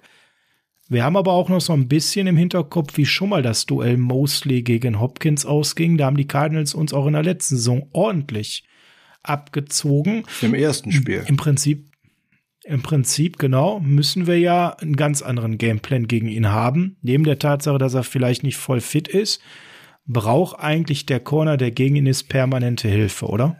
Jein. Also grundsätzlich muss der Corner recht aggressiv spielen. Er muss dabei sein. Ich darf dem nicht die Zeit geben, sich umzudrehen, den Ball anzunehmen, zu gucken, wo laufe ich denn jetzt hin. Nein, der muss den bei der Ballannahme stören. Man muss da recht aggressiv spielen. Das ist einfach so. Das hat Emmanuel Mosley auch im zweiten Spiel bei den Cardinals äh, echt gut gemacht letztes Jahr. Gut, da war Jason Verrett auch mit dabei, ja. keine Frage. Aber es ist, es ist keine Option, den einfach machen zu lassen. So, so wie äh, Josh Norman äh, gegen ihn gespielt hat im ersten Spiel, war grundsätzlich gar nicht so verkehrt. Äh, dass der ein paar Plays machen wird, das werde ich nicht verhindern können. Dafür ist er nun mal einer der besten Wide Receiver, insbesondere wenn er fit ist. Aber ich darf den nicht einfach immer einen Ball annehmen lassen und dann ist wieder First Down und so weiter und so weiter wenn der immer acht bis zehn Yards machen kann, dann geht das einfach. Dann kommen die langen Drives und die muss man natürlich auch stoppen. Das geht nicht, das darf nicht sein. Ich muss aggressiver spielen, ich muss am Mann dran sein. Natürlich soll das nicht in Pass-Interference und dergleichen äh, Penalties äh, ausarten, keine Frage.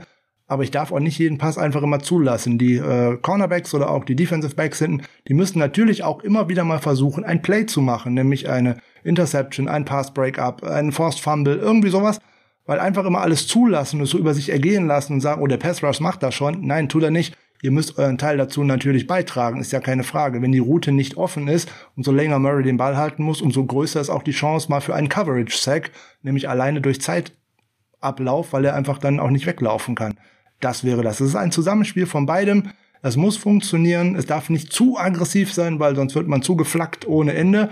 Aber es darf auch nicht so sein, dass ich dir einfach alles zulasse, sondern das muss schon ein gutes Maß bei den Dingen sein und äh, wie gegen die Bears wird es auf gar keinen Fall funktionieren. Wie in Woche 5 gegen die Cardinals. Das sah in den meisten Teilen des Spiels gar nicht so verkehrt aus. Da hat man, da hat man die äh, starke mhm. Defense ja wirklich, äh, die, die starke Offense natürlich wirklich eingebremst, nur 17 Punkte zugelassen. Hätte man da zwei, drei Plays ein bisschen anders gestanden, hätte das auch noch besser ausgesehen. Aber das Spiel haben wir ja äh, deutlich äh, auseinandergenommen und auch das musste man nicht verlieren. Also von daher, da kann man auch viele Dinge rausnehmen, die man da schon ganz gut gemacht hatte.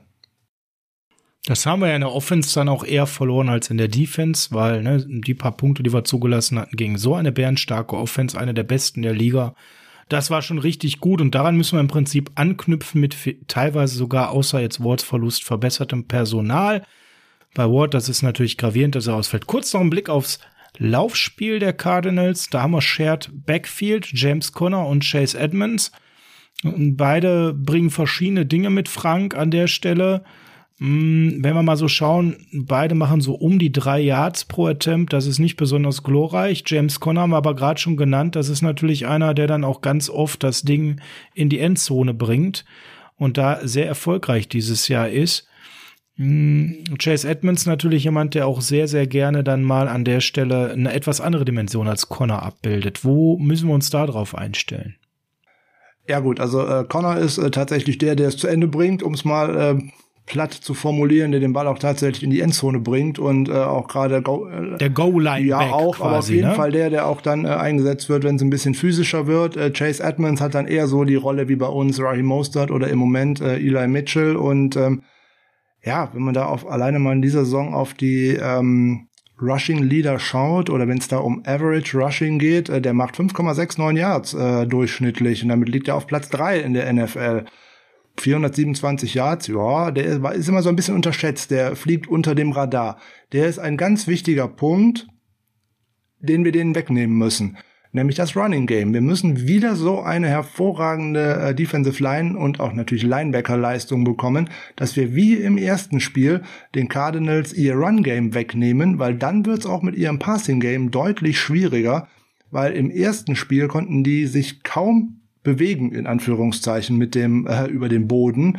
Da haben die kaum was zustande bekommen. Die hatten da im Endeffekt den größten Raumgewinn mit drei Attempts über Rondell Moore, nämlich der hatte da 38 Yards gemacht. Connor ist mit 10 Attempts nur auf 29 Yards gekommen und Edmonds mit 6 nur auf 15. Die hatten insgesamt nur 94 Rushing Yards. So einen Output brauchen wir am Sonntag auch wieder von den Cardinals, nämlich dass wir die Trenches dominieren, also tatsächlich in der Offense wie in der Defense an der Line gewinnen. So ist dieses 49ers Team gebaut. Die Defense muss äh, Sacks und Pressures machen, aber vor allem auch die Run Defense. Ich darf Calamari nicht laufen lassen, weil das öffnet einem Fenster. Da haben wir über Running Quarterbacks haben wir ja schon oft genug gesprochen. Aber wenn ich denen tatsächlich ihr Laufspiel wegnehmen kann, dann wird das auch echt eng mit ihren Passfenstern und dann bringe ich äh, tatsächlich die Cardinals in äh, Bedrängnis. Chase Edmonds ist halt der, der dann noch der Receiving Back ist, der dann immer wieder die Bälle bekommt und daraus dann etwas macht. Und das ist eine Dimension, die Connor eben so gar nicht wirklich abbildet und da große Lücken hat. Also da kann man schon immer sehr schön sehen, je nachdem wer aufgespielt wird. Connor, es ist so schön gesagt, physisch, es wird ein Lauf werden. Die, da müssen wir eben die Gaps schließen. Und äh, bei Edmonds, ja, da wird's dann auch eher mal den Dump aufgeben, dann wird's den kurzen Pass geben, Yards after Catch eben versuchen. Da, das ist das, was ich sagte, da sind sie beide die Saison gar nicht so stark. Wer dann schon mal ganz situativ mal genutzt wird, ist Rondell Moore, der dann eben in Yards after Catch deutlich stärker ist und da auch mal für ein Trickplay benutzt wird, aber auch das alles in einem Maße, dass das überschaubar bleibt. Und wenn wir da anknüpfen an eben das letzte Spiel, was du genannt hast, das haben wir da goldrichtig eben gehabt. Frank, dazu noch mal ganz kurz Einblick für die, die es nicht mehr so ganz parat haben. Wie sehr konnte uns Kyler Murray zu Fuße bestrafen im letzten Spiel? Gar nicht. Genau. Und wie haben wir das gemacht? Weil im Prinzip haben wir letzte Woche gegen die Bears auch ein ganz furchtbares Play gesehen für uns, nämlich da an der Stelle, wo Justin Fields uns mal so richtig bestraft hat. Das sah aus wie, ich tanze Slalomstangen aus, bis ich in der Endzone bin. Ne? Wollen wir jetzt gar nicht mehr so richtig in Erinnerung rufen, weil da kriegen wir alle direkt wieder so schlechte Laune. Wie haben wir es geschafft, Kyler Murray so in der Pocket zu halten oder wenn er lief, dass er mal ganz schnell sliden musste, um in Sicherheit zu kommen? Ja, das sind die äh, Schlüsselwörter, die es dazu gibt. Äh, Rotation, Disziplin, Outside und Inside Contain. So einfach. Mehr ist es ja Theoretisch nicht. ist es so einfach. Wenn die Spieler ihre Aufgaben erfüllen, sprich halt auch ihre Plays machen, man muss seine 1 gegen 1 Duelle gewinnen, der ein oder andere muss auch mal gegen zwei Gegenspieler ähm, sich durchsetzen oder zumindest die binden. Das ist eigentlich immer so eine Kinlaw-Rolle, das ist doof, da fehlt er uns wirklich dann kann das funktionieren. Wenn ich dann auch diszipliniert die beiden Edge Rusher tatsächlich das Outside Contain halte und auch mal ein bisschen darauf schaue, was machen die denn da hinten, anstatt einfach immer nur blind Richtung Quarterback zu laufen. Das hat leider auch Nick Bosa mehr oder äh, mehr als einmal in der letzten Partie gemacht, dass der gar nicht gesehen hat, dass eigentlich der äh, Running Back mit dem Ball an ihm vorbeiläuft und er noch äh, immer in Bewegung ist hinter Justin Fields, der schon gar keinen Ball mehr hat. Also da müssen alle wach sein, müssen alle aufmerksam sein, diszipliniert ihre Position oder auch ihre Gaps halten, gerade in der Run-Verteidigung. Die Linebacker müssen da natürlich unterstützen, das ist keine Frage. Das ist eine insbesondere für Warner und auch für Alshire dann äh, wichtig. Auch hier fehlt Jimmy Ward, der da auch tatsächlich gerne mal als Safety nach vorne kommt und da auch gerne noch mal ein Gap schließt. Das wird alles sehr spannend zu sehen sein, wie äh, Demeco Ryans versuchen wird, das zu lösen. Hier wird es höchstwahrscheinlich viel auf Eric Armstead ankommen, der ähm, oft gescholten ist und der eigentlich eine sehr gute Saison spielt, ähm, der wird viele Dinge in der Mitte anders regeln müssen, ähm, weil er ist nicht so bullig wie ein Kinlaw, aber der macht das dann eher mit Technik. Darauf wird es ankommen. Es wird darauf ankommen, dass die Spieler, die von der Seitenlinie aus in die Rotation hineinkommen, wach sind vom ersten Snap an, dass man tatsächlich ein frühes Erfolgserlebnis im Pass Rush bekommt, dass man in Kyler Murrays Kopf kommt. Das ist auch entscheidend. Und wenn man denn endlich mal sieht, das sieht man bei den 49ers fast nie, und das ist immer so eine Sache, die ich furchtbar finde, man sieht es bei anderen nämlich so oft, wenn ich schon nicht sehe, dass ich mit dem Pass Rush nicht durchkomme und ich sehe, der Mann will ausholen, nehmt Herrgott noch mal die Arme hoch. Das ist ein Zwerg, der dahinter steht. Der kann kaum über seine Offensive Line drüber schauen.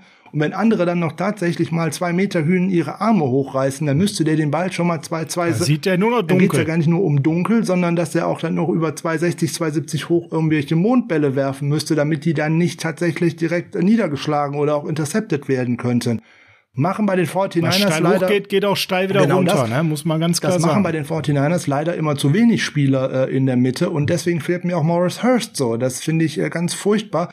Kinlaw hat es in, äh, am Anfang letztes Jahr sehr gut gemacht und hat es nachher auch äh, nachgelassen. Das verstehe ich einfach nicht, weil man sieht es bei allen anderen, ähm, wir hatten mit ähm, ähm, die, die Cardinals im ersten Spiel hatten großen Erfolg mit äh, Bällen, die abgewehrt worden sind an der Line of Scrimmage. Es waren nämlich fünf Pässe, die von Trey Lance tatsächlich auf diese Art und Weise am Flug zum Receiver gehindert worden sind. Die haben gesehen, wir kommen mit dem Pass Rush nicht durch. Okay, oh, der will werfen, alles klar. Dann gehen alle Hände hoch und klatsch war der Ball unten.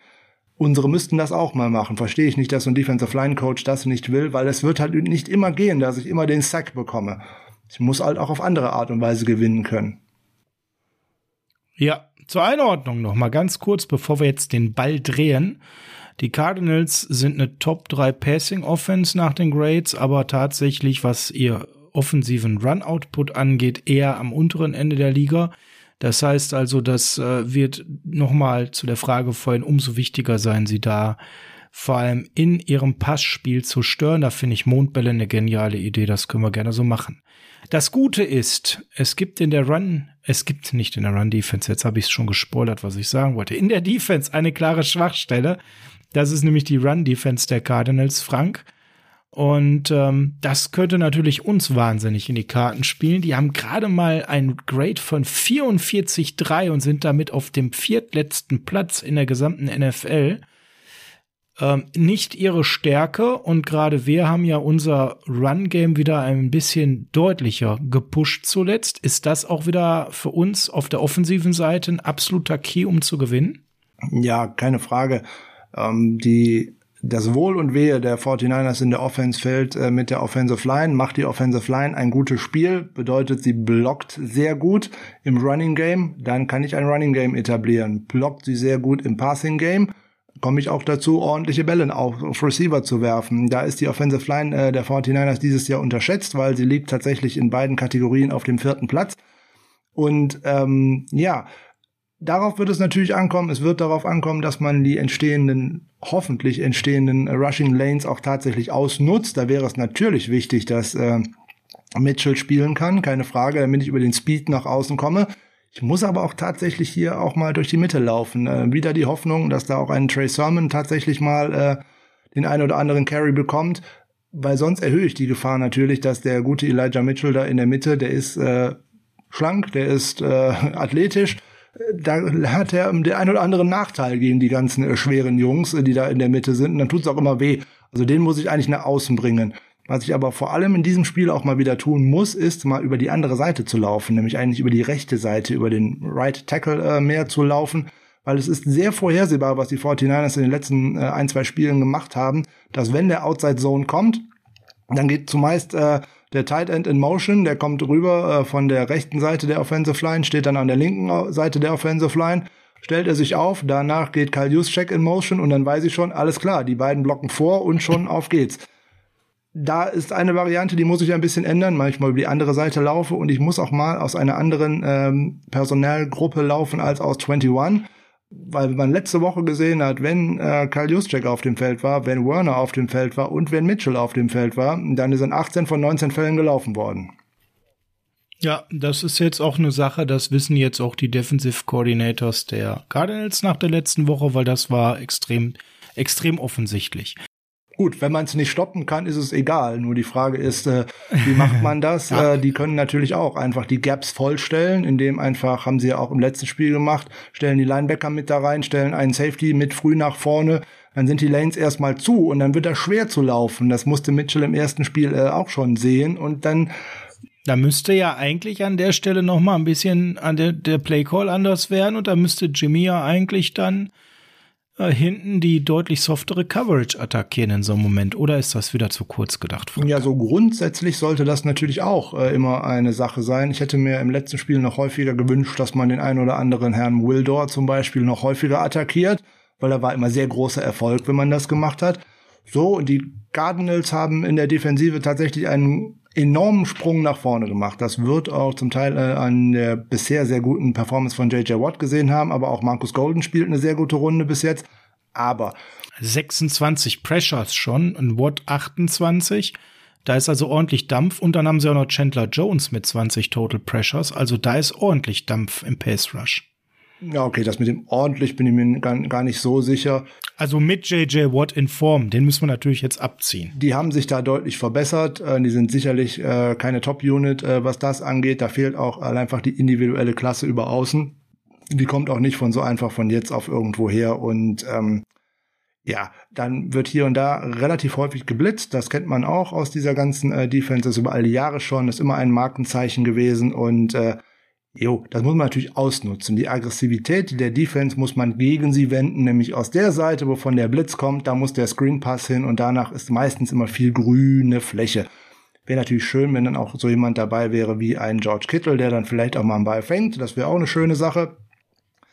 Ballfang ist generell Ballfang schön, nach dem, was wir die letzten Wochen gesehen generell haben. schön, insbesondere auch mal zum Anfang des Spieles, weil erstens ist das gut für unsere äh, Nerven und für unseren Blutdruck und für andere Dinge, aber es ist auch gut für Selbstbewusstsein für die Spieler, wenn man von Anfang an mal drin ist und nicht der Musik hinterherlaufen muss. Das ist eigentlich immer eine ganz schöne Sache und vor allem, wenn man ganz schnell in den, ich habe vorhin gesagt, man muss in den Kopf von Kyler Murray kommen, aber die 49ers müssen auch in die Köpfe kommen von naja, da, wir haben massig Spieler, die wir uns da aussuchen können in den Kopf, wo ich gerne rein. Ja, gucken wir auf den Blake Machines der Woche. Ich, ich sehe so viel Angebot.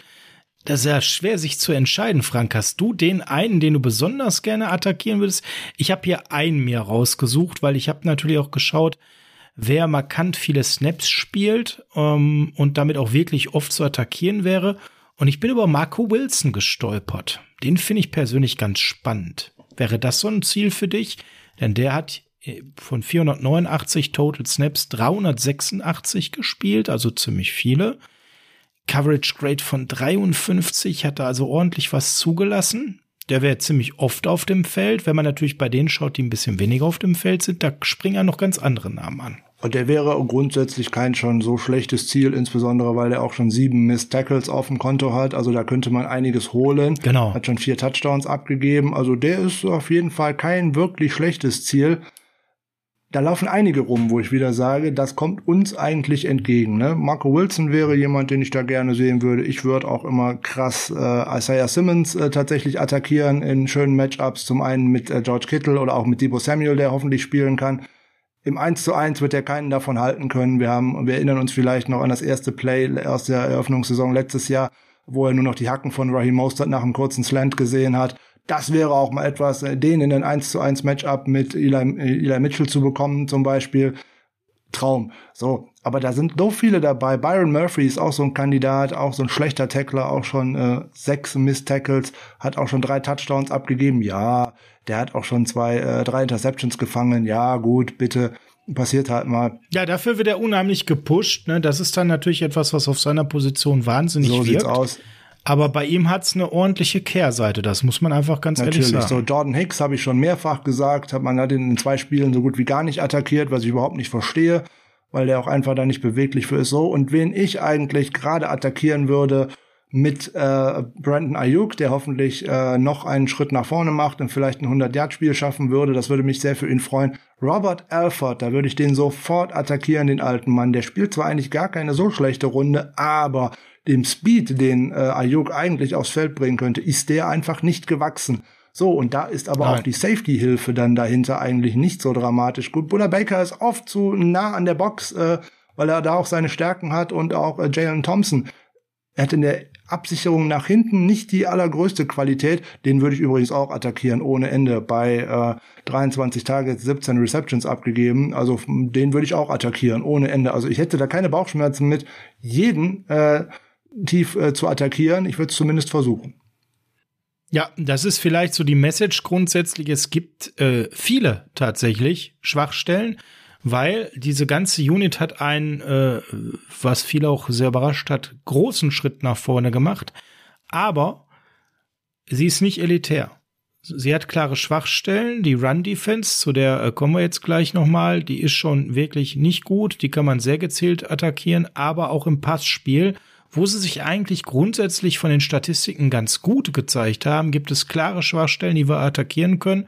Und die gute Nachricht ist, es gibt nicht die eine. Es ist immer die Frage, welches Matchup kreiere ich gegen die einzelnen Leute. Du hast ja gerade mal so ein, zwei Namen reingeworfen. Grundsätzlich, Frank, da schlagen zwei Herzen in meiner Brust, während Kittel hier in einem ein oder anderen Matchup natürlich total schön. Auf der anderen Seite sagen wir äh, eigentlich zu Recht mit der Erfahrung, die wir von ihm gemacht haben, wenn der nicht fit ist, hat der auf dem Feld da nichts zu suchen am Wochenende. Ja, Kittel ist aber halt in ganz vielen Spielen eine tolle Matchup-Waffe. Müssen wir einfach abwarten, wird die Sache natürlich wesentlich einfacher machen. Und Byron Murphy hast du gerade schon gesagt, der NFL West Interception Leader mit rein. Äh, ja, das klingt immer alles ganz toll, aber der hat gravierendste Schwächen und ähm, ich würde ja da an der Stelle, wo du Robert Alford gerade erwähnt hast, auch nochmal eine Frage von einem User reinnehmen. Zu Brandon Ayuk nämlich kam die Frage, ist das jetzt äh, an der Stelle so, dass er angekommen ist? Wird er weiter eingesetzt? Hat Guybrush 23 gefragt. Sieht er mehr Targets? Ja, das alles wäre wünschenswert, weil wir haben definitiv hier mit Robert Alford ein Opfer. Ja, das ist so ein bisschen, ne, vom Speed her ein bisschen besser als Josh Norm, aber nicht viel. Also das ist wirklich hier an der Stelle jemand, den man mit einem Speedster an der Stelle attackieren kann. Und da fällt uns natürlich Brandon Ayuk auch trotz anderes Körperbaus weiterhin als erster ein, den wir da ganz gezielt einsetzen können. Wir müssen nur Plays kreieren von Shanahans Seite, die genau dieses Matchup eben forcieren und wo dann eben ein Butter Baker als äh, Unterstützung definitiv raus ist, weil er ganz oft vorne an der Box rumturnt. Ja, und dann heißt es da hinten nur noch Ayuk gegen Olford und die Frage ist Jalen Thompson nah genug dran oder nicht. Das ist also sehr gewinnbringend, so ein Matchup. Wir müssen es halt nur auch wirklich hinbekommen, zwei, dreimal in so einem Spiel so ein Olford da auch wirklich zu attackieren. Und das wäre ein großes Potenzial, was wir haben. Für die Tight Ends wenn Kittel nicht auf dem Platz wird, ist es, glaube ich, ein ruhiger Tight End Abend, was die Targets angeht, weil bei den anderen beiden sehe ich im Receiving einfach nicht die Qualität, die Schwächen da auszunutzen. Wird mich, mich natürlich weiter über einen Charlie Werner Highlight Play freuen. Müssen wir aber realistisch sein. Ähm, da wohl eher nicht Frank. Ähm, Debo Samuel ist ja, wenn man mal die Drops auslässt, hervorragend unterwegs, Frank. Wenn du jetzt mal schauen, wie er eingesetzt wurde von uns in den letzten Wochen, jetzt gegen diese Defensive Unit, erwartest du dann ein weiteres sehr produktives Spiel? Oder ähm, könnte es für ihn auch schwieriger werden? Was ist so deine Lesart, wie die Cardinals gegen ihn cover werden? Ja, natürlich wird es für ihn jetzt von Woche zu Woche ein wenig schwerer. Die Defensive Koordinatoren werden von Woche zu Woche mehr Tape von ihm bekommen. Man wird immer mehr äh, Spielszenen analysieren, man wird erahnen können, was für Plays gespielt werden und da wird man natürlich versuchen, nicht nur äh, in der Man-Coverage ihn aus dem Spiel zu nehmen, dafür haben sie auch keinen Spieler, der das eins zu eins einfach kann, aber dann wird halt über das Scheme oder es sollte über das Scheme geholfen werden, dass dann halt äh, ein ein Safety oder auch ein Linebacker mehr in dieser Richtung ist, dass man auch einmal versucht, den an der Line of Scrimmage einfach schon ein bisschen anzublocken, den ein wenig aus dem Spiel zu nehmen. Ich glaube, es wird von Woche zu Woche schwerer. Das Matchup in dieser Woche ist eigentlich noch sehr gut für ihn, dass da auch äh, noch ein großer Output herauskommen kann. Das wird in der Woche darauf gegen die Rams deutlich schwerer werden. Ähm, mm, ich glaube mm, aber nicht. Dann ist die Nagelprobe. Ich glaube aber nicht, dass man jetzt wieder ein 150 Yard Game irgendwas von ihm äh, erwarten sollte. Ich glaube, das wird schwieriger sein, weil man da mehr zustellen wird. Jetzt muss ein anderer aus diesem Schatten heraustreten. Das könnte natürlich äh, ein wiederkehrender George Kittle sein, weil äh, die Cardinals verteidigen gegen, äh, gegen Tight Ends eigentlich schon traditionell eher bescheiden, um es mal freundlich zu formulieren. Mhm. Deswegen hat auch so ein Ross Rally in, von seinen Karrierespielen, glaube ich, schon zwei äh, gegen die Cardinals gemacht, wo er richtig gut ausgesehen hat. Und äh, auch das ist wieder nicht ausgeschlossen. Jetzt hat man ihn wenig eingesetzt, hat ihn viel versteckt, in Anführungszeichen. Möglich ist auch, dass man da irgendwelche Plays dann tatsächlich mal aus dem äh, Köcher zaubert. Und wo ich auch nicht völlig von ausge äh, ausschließen würde, ist, dass man auch einen Robert Alford oder auch einen anderen dieser etwas äh, löchrigen Secondary vielleicht auch tatsächlich mal mit Trent Sherfield attackiert, weil der kommt schließlich zu seinem äh, ehemaligen Team sozusagen oder spielt gegen sein ehemaliges Team. Da sind viele Spieler noch mal ein bisschen mehr motiviert als gegen andere Mannschaften. Ja, der Name, den hatte ich auch gerade noch im Kopf. Ähm, vielleicht will er noch mal so extra was zeigen. Dann sind wir bei unserem Quarterback um das nochmal rund zu machen. Wir haben ja gerade schon klar gemacht, unser Run-Game muss laufen, ja, und hat eine gute Chance gegen die eher schwierige Run-Defense. Unsere O-Line könnte da sehr gut aussehen. Der Pass-Rush, äh, den könnte man gut im Schach halten. Das klingt erstmal alles gut. Jimmy könnte also ein bisschen Zeit haben und wir haben mit Debo, aber auch mit Brandon Ayuk oder sogar Trent Sherfield Matchups, die wir suchen können können wir wieder so ein Spiel erwarten wie gegen die Bears, Frank, oder war das jetzt ein so extremer Ausreißer? Was, was ist so ein Garoppolo-Take für dich gegen die Cardinals? Ja, ob ich jetzt wieder so ein Spiel mit über 300 Yards äh, von ihm erwarten kann, was ähnlich gut ist wie gegen die äh, Chicago Bears, das hängt nicht alleine von ihm ab, habe ich ja vorhin schon gesagt. Diese Mannschaft und dieses ganze Gebilde 49ers Offense ist abhängig von äh, eigentlich drei, wenn nicht sogar vier Faktoren. Es ist hauptsächlich äh, die Leistung der Offensive Line, die wirklich gut ist in diesem Jahr, die in dem ein oder anderen Spiel nicht den Credit bekommen hat, den sie gebraucht hätte, weil die Lanes waren da. Nur du hattest keinen Spieler, der sie ausnutzen äh, konnte. Das war auch schon äh, so ein Problem an der Geschichte. So, die Waffen für einen Quarterback waren auch nicht immer äh, verfügbar. So, und wenn der Quarterback sich dann selber noch ähm, naja, den einen oder anderen ähm, schlechten Tag dazu gönnt, dann wird das echt schwer. und dann kommt noch der Playcaller oben drauf, der hoffentlich jetzt letzte Woche seinen Rhythmus auch gefunden hat. Weil mit dem macht das ja auch was. Der callt die richtigen Plays und das wird einfach nicht umgesetzt. Beziehungsweise die Lanes sind da, man sieht sie tatsächlich, die freigeblockten. Aber da kommt der Rusher einfach nicht hin und äh, oder da ist ein Spieler frei und da geht der Ball einfach nicht hin und und und. Das ist eine ähm, eine Kakophonie von Dingen, die einfach nicht gut zusammenpassen. So Kakophonie. Könnte das funktionieren wie gegen die Bears? Nein, kann es nicht. Aus dem einfachen Grund, der Pass Rush der Cardinals ist deutlich ist jetzt nicht der Top Pass Rush in der Liga, aber auch so harmlos wie der von den Bears ist er sicherlich nicht.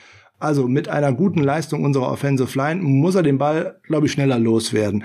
Aber gerade gegen diese Defense, weil der Pass Rush gerade über außen nicht aus meiner Sicht ohne den Blitz nicht sagenhaft gut ist, da werden wir auch wieder Rollout sehen. Und ich glaube auch ein äh, Garoppolo, weil das hatten wir letzte Woche noch nicht so wirklich bei den Bears, wird von Woche zu Woche fitter, hoffentlich zumindest.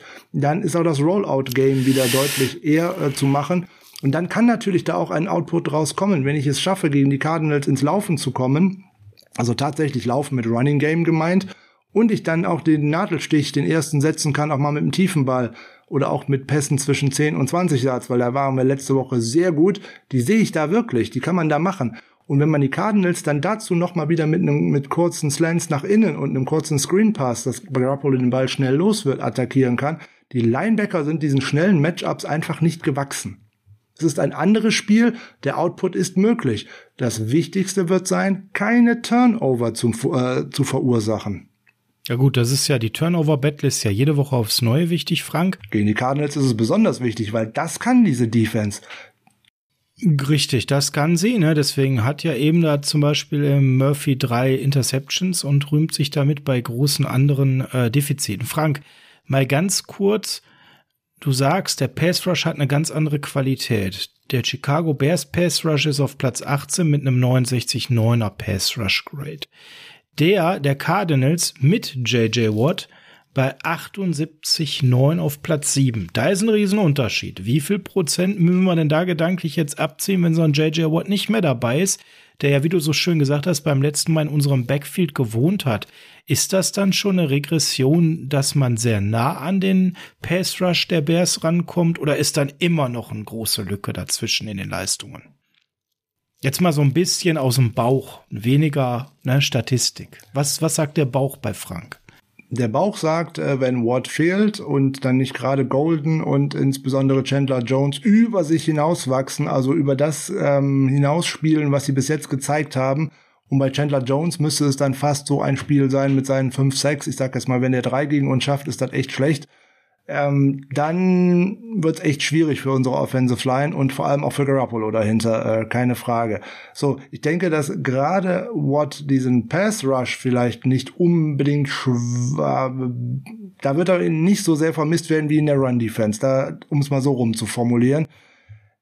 Der fehlt einfach als Mentalitätsmonster. Und ob es jetzt von 78 dann auf 75 oder auf 72 oder wie auch immer Pro Football Focus das gerne graden möchte, ist mir eigentlich egal. Man nähert sich aber im Endeffekt den Bears an.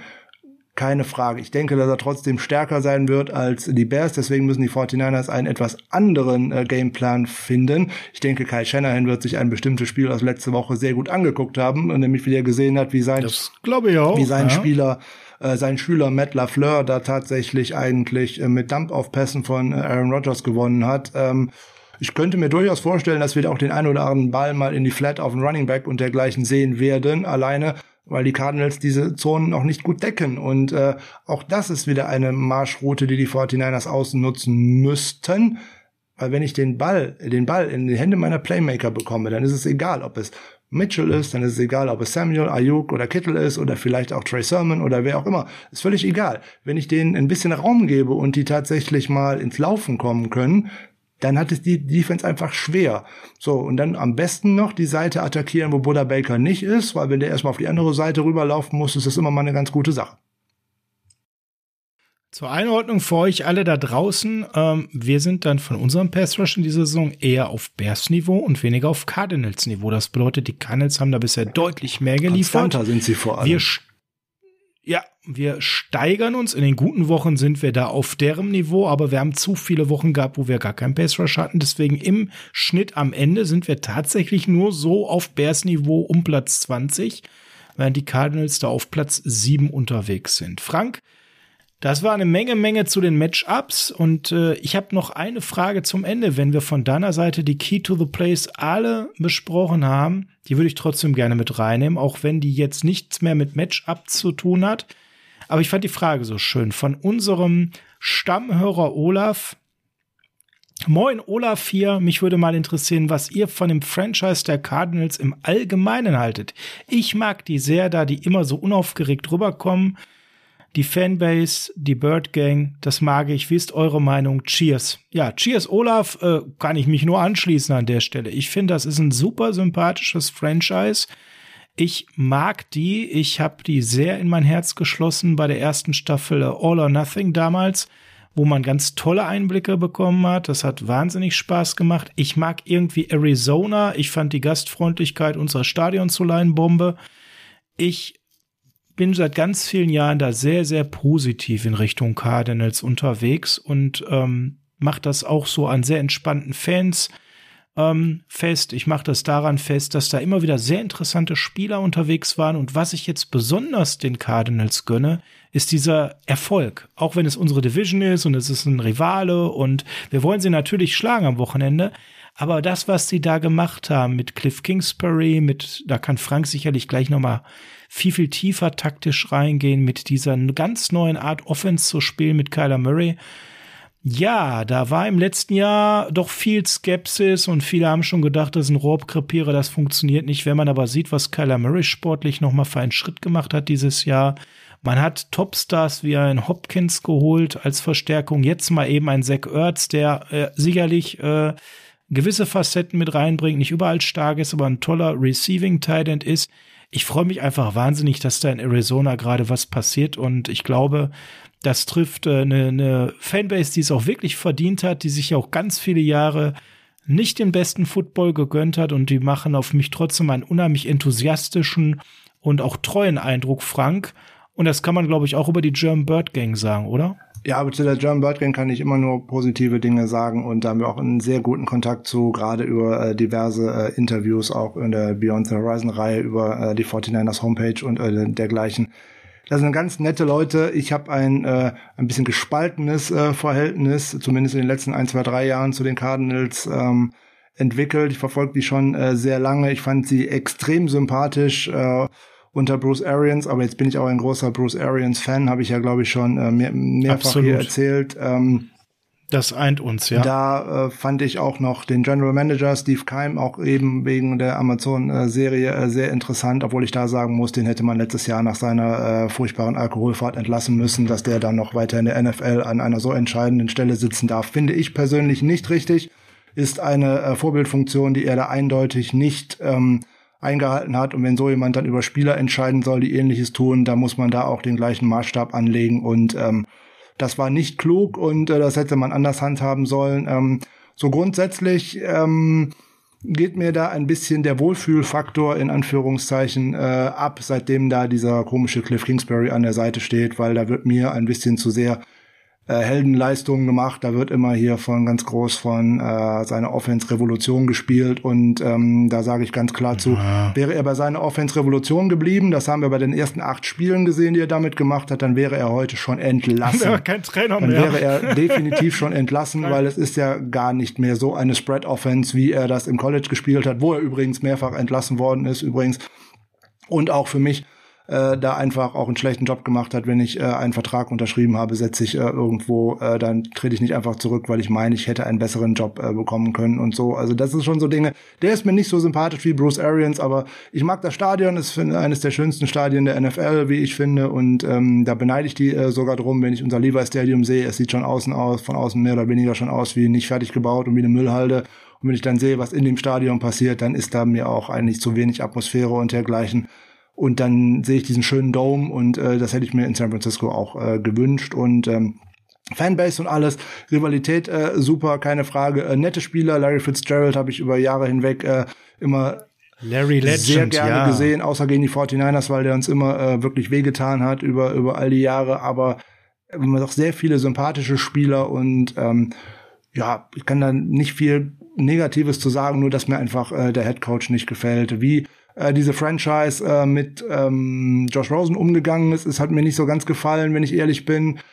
Aber das ist eine Business Decision, das kann ich verstehen, dass ein neuer Head Coach äh, einen neuen äh, Quarterback haben möchte und dergleichen. Da mache ich meinen Segen mit. Aber auch wie man die Saison davor einfach angegangen ist, das waren einfach Umstände, wo der scheitern musste im Nachhinein. Und das sollte, Absolut, äh, das ja. ist vielleicht noch ein Bogen, den ich jetzt mal schli äh, schließen kann von, ähm, äh, von den äh, Cardinals weg zu den 49ers das sollte dem einen oder anderen 49ers-Fan hier und da mal ein bisschen zu denken geben. Wenn man jetzt nämlich irgendwie schreit, man müsste Kyle Shanahan entlassen, ja, dann wisst ihr schon, was passiert. Ne? Dann will der nächste Head Coach seinen wahrscheinlich eigenen Quarterback haben. Das ist so ein Problem. Äh, das wird nicht funktionieren. Das könnte in die gleiche Richtung gehen. Das sollte man nicht tun. Sondern man sollte diesen Weg jetzt weitergehen und äh, Kyle Shanahan wird sich daran messen lassen, was in ein oder zwei Jahren aus Trey Lance geworden ist. Das ist gar keine Frage. Aber jetzt zu sagen, ey, weil die Saison vielleicht nicht in die Playoffs führt oder irgendwas, wir brauchen dann einen neuen Hauptübungsleiter, dann wird der Neuaufbau richtig lustig. Ja. Ganz kurz frisch rein äh, sind die ersten Trainingseindrücke von Donnerstag. Äh, Trent Williams ist aktiv. Elijah Mitchell, Frank, und das kannst du uns vielleicht noch mal ganz kurz erklären, ist aktiv mit seiner Rippe, aber in einem blauen Jersey. Was bedeutet das denn genau? Non-Contact Jersey. Der darf nicht angegangen werden. Kein Tackling, kein gar nichts, den darf ich nicht anfassen. Also, er macht mit, er ist warm, er schwitzt, er bewegt sich.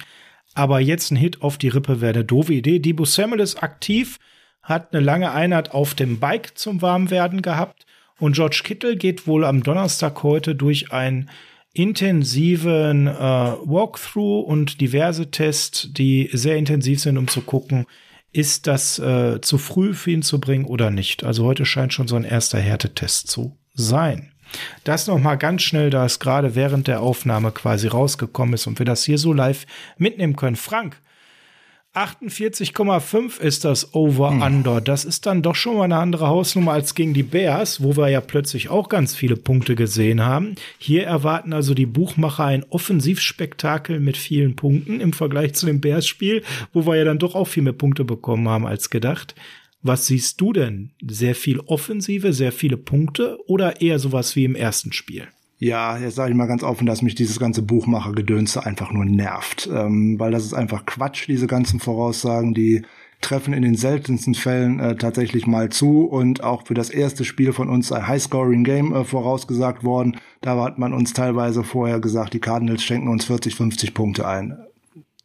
Äh, vielen Dank. Halt, War jetzt nicht so der vielen Fall. Vielen Dank dazu, ne? was diese tollen äh, Voraussagen dazu sagen. Mich persönlich interessiert weder ein Over-Under noch, ob es regnen wird oder nicht. Äh, mich interessiert eigentlich nur, wer das Spiel gewinnt oder nicht. Und wenn man seine Möglichkeiten tatsächlich aufs Feld bekommt, wenn man äh, diszipliniert spielt, hat man die Möglichkeit zu gewinnen und dann ist mir das Over-Under völlig egal. Klarer Favorit sind im Spread die Cardinals momentan mit 5,5. Was ist denn dein Tipp am Ende? Wie was werden wir für ein Spiel sehen und wie wird es ausgehen? Ja, gestern waren die 49ers noch mit 1,5 Punkten vorne, weil es da hieß, Kyler Murray wird wohl nicht spielen. Also von daher, das wird jetzt wieder hoch, das ist der hoch und runter genau, gehen, ob genau. der dabei ist oder nicht. Ähm, ich bin Richtig. mit äh, Tipps äh, weiterhin einfach nicht gut, weil mich da auch kein gutes Gefühl für habe, habe ich noch nie gehabt. Und ähm, ich denke, die 49ers werden dieses Spiel gewinnen weil man halt seine Tugenden umsetzt und den Gameplan, den man im ersten Spiel schon eigentlich hatte, dann jetzt mit äh, Garoppolo und kurzen Pässen und einem Breakout-Spiel von Brandon Ayuk umsetzen wird. Breakout-Spiel Brandon Ayuk nehmen wir gerne. Werden wir in irgendwelchen Plays Trey Lance sehen? Ich glaube nicht. Ja, glaube ich auch nicht. Aber das wollte ich noch gehört haben von dir. Die Frage kam vom kam User, das hat mich ganz überrascht, weil die fand ich zum Beispiel sehr interessant. Hat sich ja gegen die Cardinals teilweise ganz gut, teilweise auch äh, desaströs, was seine eigene Gesundheit angeht, gezeigt. Äh, wäre schön, wenn wir ihn vielleicht noch die eine oder andere Woche weniger sehen. Da sehe ich keinen Mehrwert. Ich sage auch, wir gewinnen und ich sage, dass wir doch deutlich mehr Punkte sehen als im letzten Spiel. Ähm, nicht unbedingt, weil wir so viel mehr zulassen. Ich glaube schon, dass wir ein bisschen mehr zulassen, aber ich glaube einfach, dass unsere Offensive noch mehr Punkte holt, weil wir eben über die O-Line es schaffen, unser Laufspiel hervorragend zu etablieren gegen eine doch sehr wackelige Run-Defense der Cardinals und Jimmy wird nicht so ein Spiel gegen die Bears zeigen, aber Jimmy wird auch mal wieder für einen Touchdown werfen, anstatt dafür selber zu rennen. Brandon Ayuk, ich bin gespannt, ob es das Breakout gäbe. Ich glaube, wir sind auf jeden Fall weniger über Debo im Sinne von, dass er besser gecovert wird, weil, wie du schon sagst, es liegt immer mehr Material vor. Ich könnte mir tatsächlich vorstellen, dass Kittel spielt und auch für ein, zwei Big Plays gut ist. Ähm, und äh, hoffentlich aber eine limitierte Anzahl von Snaps sieht, um ihn auch nur situativ zu bringen und zu schonen. Einzig, womit ich mich unwohl fühle, ist die Rolle von Hopkins, weil der kann eben auch ganz, ganz schnell so ein Spiel wieder vom Momentum her drehen mit zwei, drei Aktionen. Und das ist das, wo ich noch ein bisschen Bauchschmerzen mit habe. Aber ich bin auch tendenziell bei einem 49ers-Sieg und sage, der Momentum-Swing der Saison geht weiter, Frank. Ja, das wollten wir doch haben mit dem Sieg äh, in Windy City, nämlich dass sich da tatsächlich mal die Vorzeichen drehen dass man auch äh, trotz der äh, eigentlich schlechten statistischen Werte in den letzten Jahren gegen die Cardinals mal schön äh, aussehen könnte. Denn die Cardinals sind so auf dem Weg, eventuell das elfte von den letzten 14 Spielen gegen die 49ers zu gewinnen. Die Cardinals sind 4 zu 0 auswärts, also die Historie habe ich heute mal ganz bewusst weggelassen, weil die sieht nicht so gut aus. Die sieht tatsächlich nicht so Sonst gut aus. Sonst habe ich die mal parat. Ähm, ja, im Levi Stadium sind eigentlich eher auch die Cardinals zu Hause, zumindest was die Siege anbelangt. Ähm, da spricht vieles gegen die 49ers, was aber natürlich nicht, äh, nichts heißen muss. Wir haben ja beide da schon was zu gesagt. Im Levi Stadium gab es bestimmt sieben Spiele gegeneinander, fünf davon haben die Cardinals gewonnen. Also am Montag sind es dann äh, nicht mehr geworden, sondern die 49ers liegen da bei drei. Das war eine sehr, sehr lange Preview äh, zu dem Spiel der Cardinals, aber ist ein besonderer Gegner, an dem wir auch Spaß haben. Was man auch beobachten konnte noch als letztes Take von mir, mal abseits von allem, war, dass äh, Matt LaFleur sich gerade mit Cliff Kingsbury sehr viel besser versteht als mit Kyle Shannon. Die haben sich nämlich ganz angeregt nach dem Spiel unterhalten und gescherzt.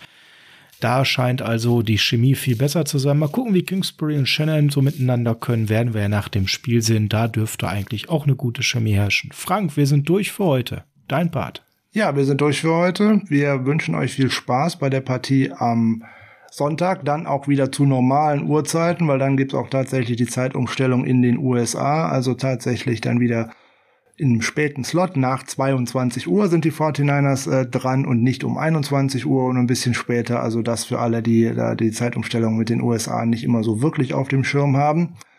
Ja, hier sieht's Wetter irgendwie ein bisschen eher grau in grau aus, deswegen bin ich doch ganz stark wieder hier bei Sunshine und äh, äh, schönem Wetter und California und äh, Heart of Chrome natürlich.